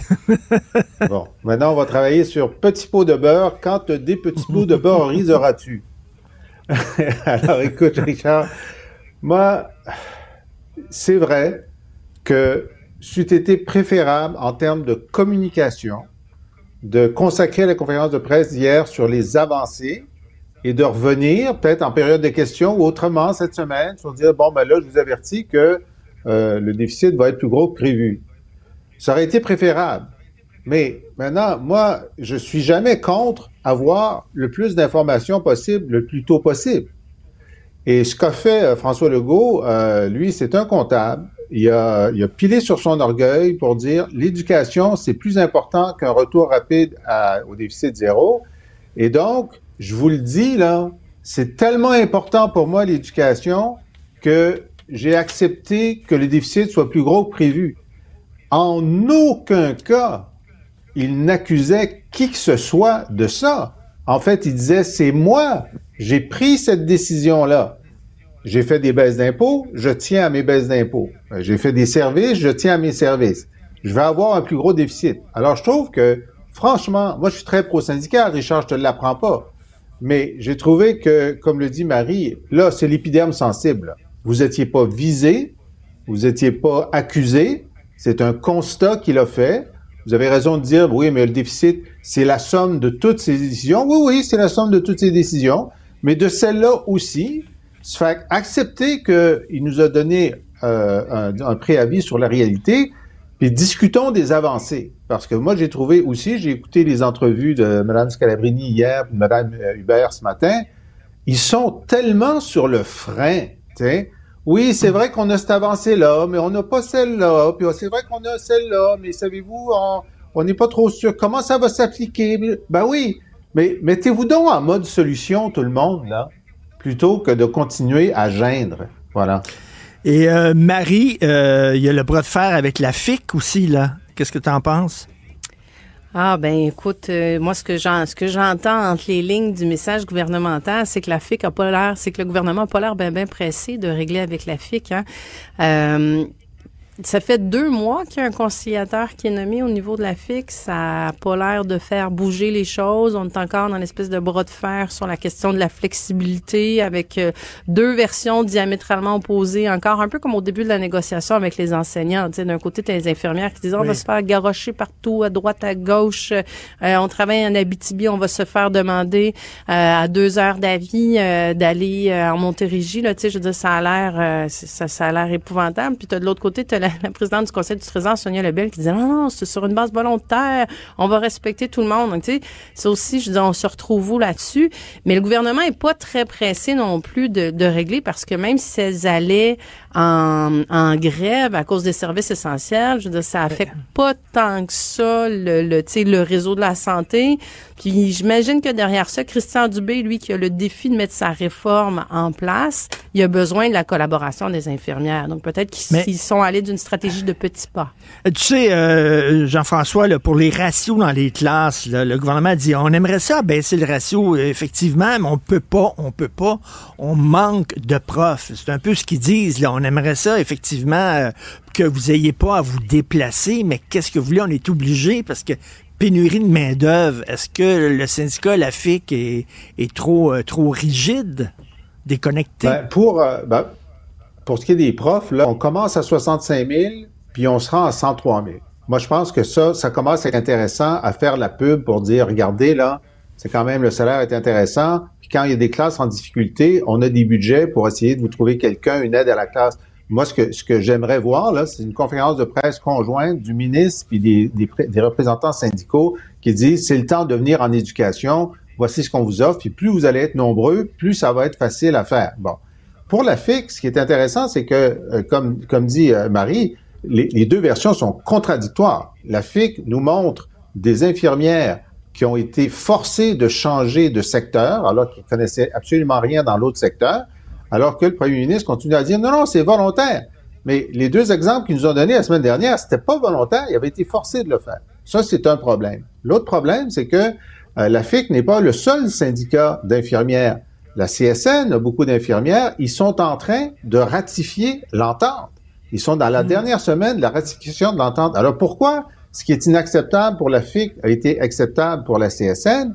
Ça, on est encore dans cette omerta inexplicable qu'on n'arrive pas à savoir ce qu'il y a dans les ententes, mais on va finir par le savoir. Et là, quand on verra pourquoi les infirmières de la CSN ont dit oui, on pourra comparer avec la FIC et dire, mais pourquoi vous, vous dites pas oui?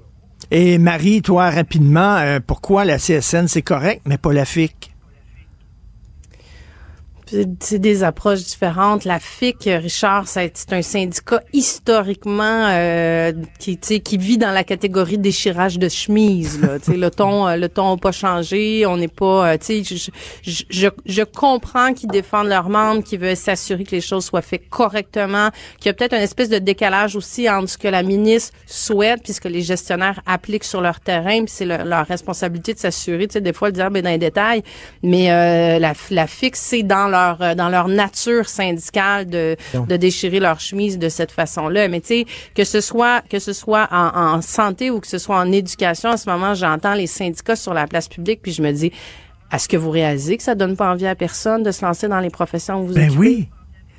Ben oui, c'est que, comme disait Jean-François, ce serait le fun des syndicats qui disent, ben là, regardez, si la situation est meilleure, c'est réglé, venez, parce que plus tu as d'infirmières qui arrivent, plus tu as de professeurs qui arrivent. les syndicats, c'est ça. Les syndicats en éducation, ça va être les mêmes qui vont broyer dans six mois, puis dans un an, puis qui vont dire ben que euh, on n'a pas réussi. Le ministre n'a pas réussi à augmenter les admissions en éducation, ben puis là, on va rentrer au mois d'août, puis ça va être encore l'apocalypse parce qu'on va se ramasser avec mille, tu sais, une pénurie de mille enseignants, puis là, tu sais, je dis ouais, mais on peut-tu le positiver un peu, le message? On peut-tu ben avoir un message d'attractivité qui donne aux jeunes l'envie d'embrasser cette profession Parce que là, il regarde ça et il dit, moi, ça m'intéresse pas d'aller là. Et moins il y a de jeunes qui embarquent là-dedans, plus il y a de problèmes.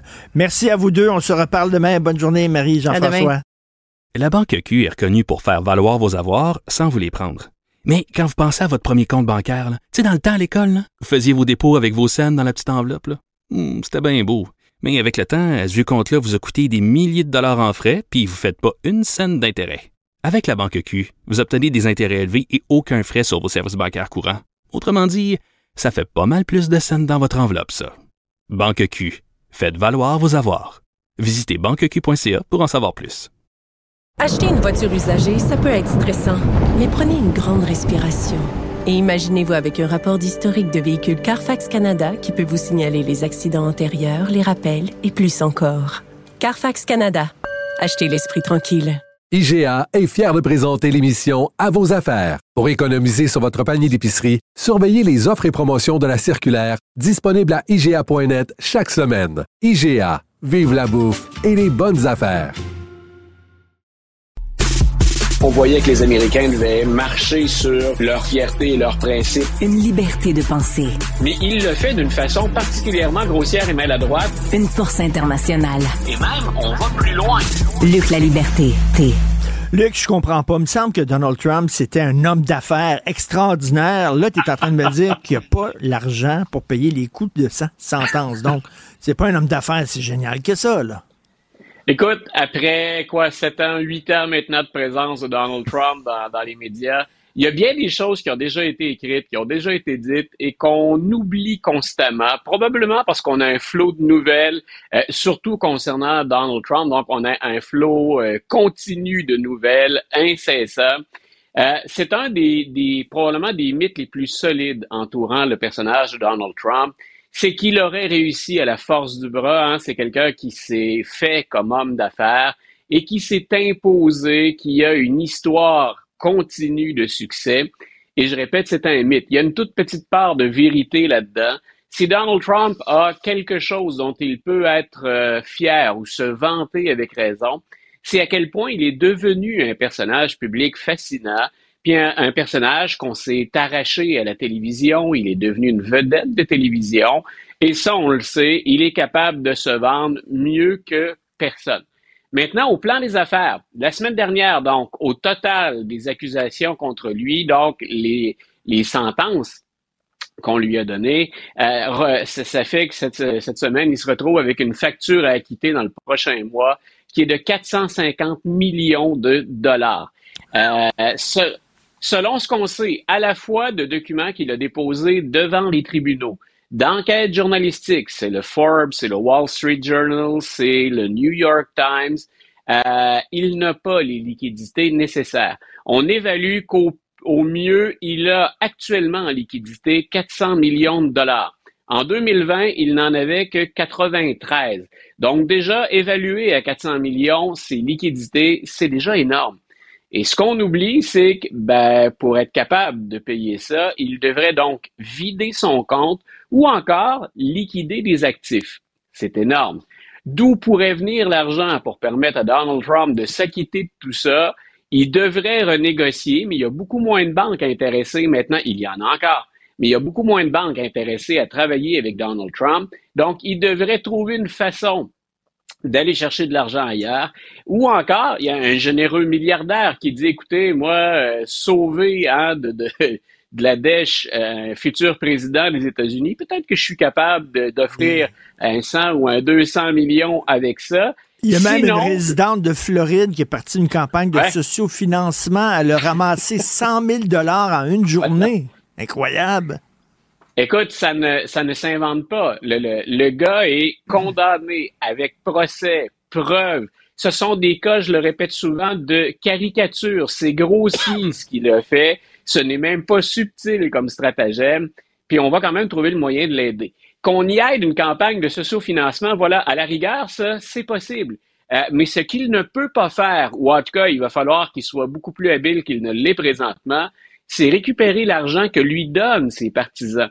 Donc, pour être capable d'éponger. Il peut se servir de ça pour éponger la facture des avocats, mais pas pour payer le 440 millions qu'il doit actuellement. Donc, Donald Trump se fait longtemps, Richard, qu'il a cumulé les faillites, qu'il s'est retrouvé devant les tribunaux. On a démantelé sa fondation parce qu'il était malhonnête, de même que la fameuse Trump University. La liste, elle serait longue il se retrouve aujourd'hui avec une somme qui est euh, particulièrement importante. Et juste avant de te, retourner la parole, euh, les gens se disent oui, mais il fait appel, M. La Liberté, dans les deux causes, hein, contre euh, Mme Carroll et pour ce qui est de la fraude à New York. Il doit quand même déposer, on ne va pas le, le prendre totalement tant qu'il n'y aura pas appel, mais il doit quand même déposer 440 millions de dollars. Et, si jamais il se refusait à le faire, ben écoute, il y a des règles pour ça, il y a des procédures. On va liquider certains de ses actifs si lui se refuse à le faire. On peut en saisir certains jusqu'à concurrence de la somme totale qui est de 440 millions de dollars.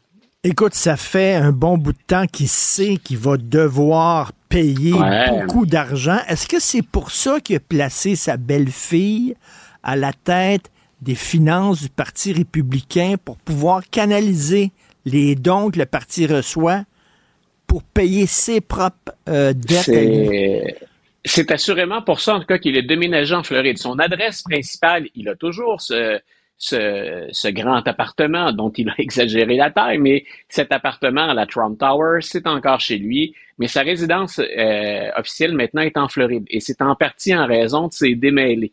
Ce que vient de faire Lara Trump, c'est carrément de dire, ça ne s'invente pas, je vais m'assurer que chaque sou que vous versez au Parti républicain aille à Donald Trump.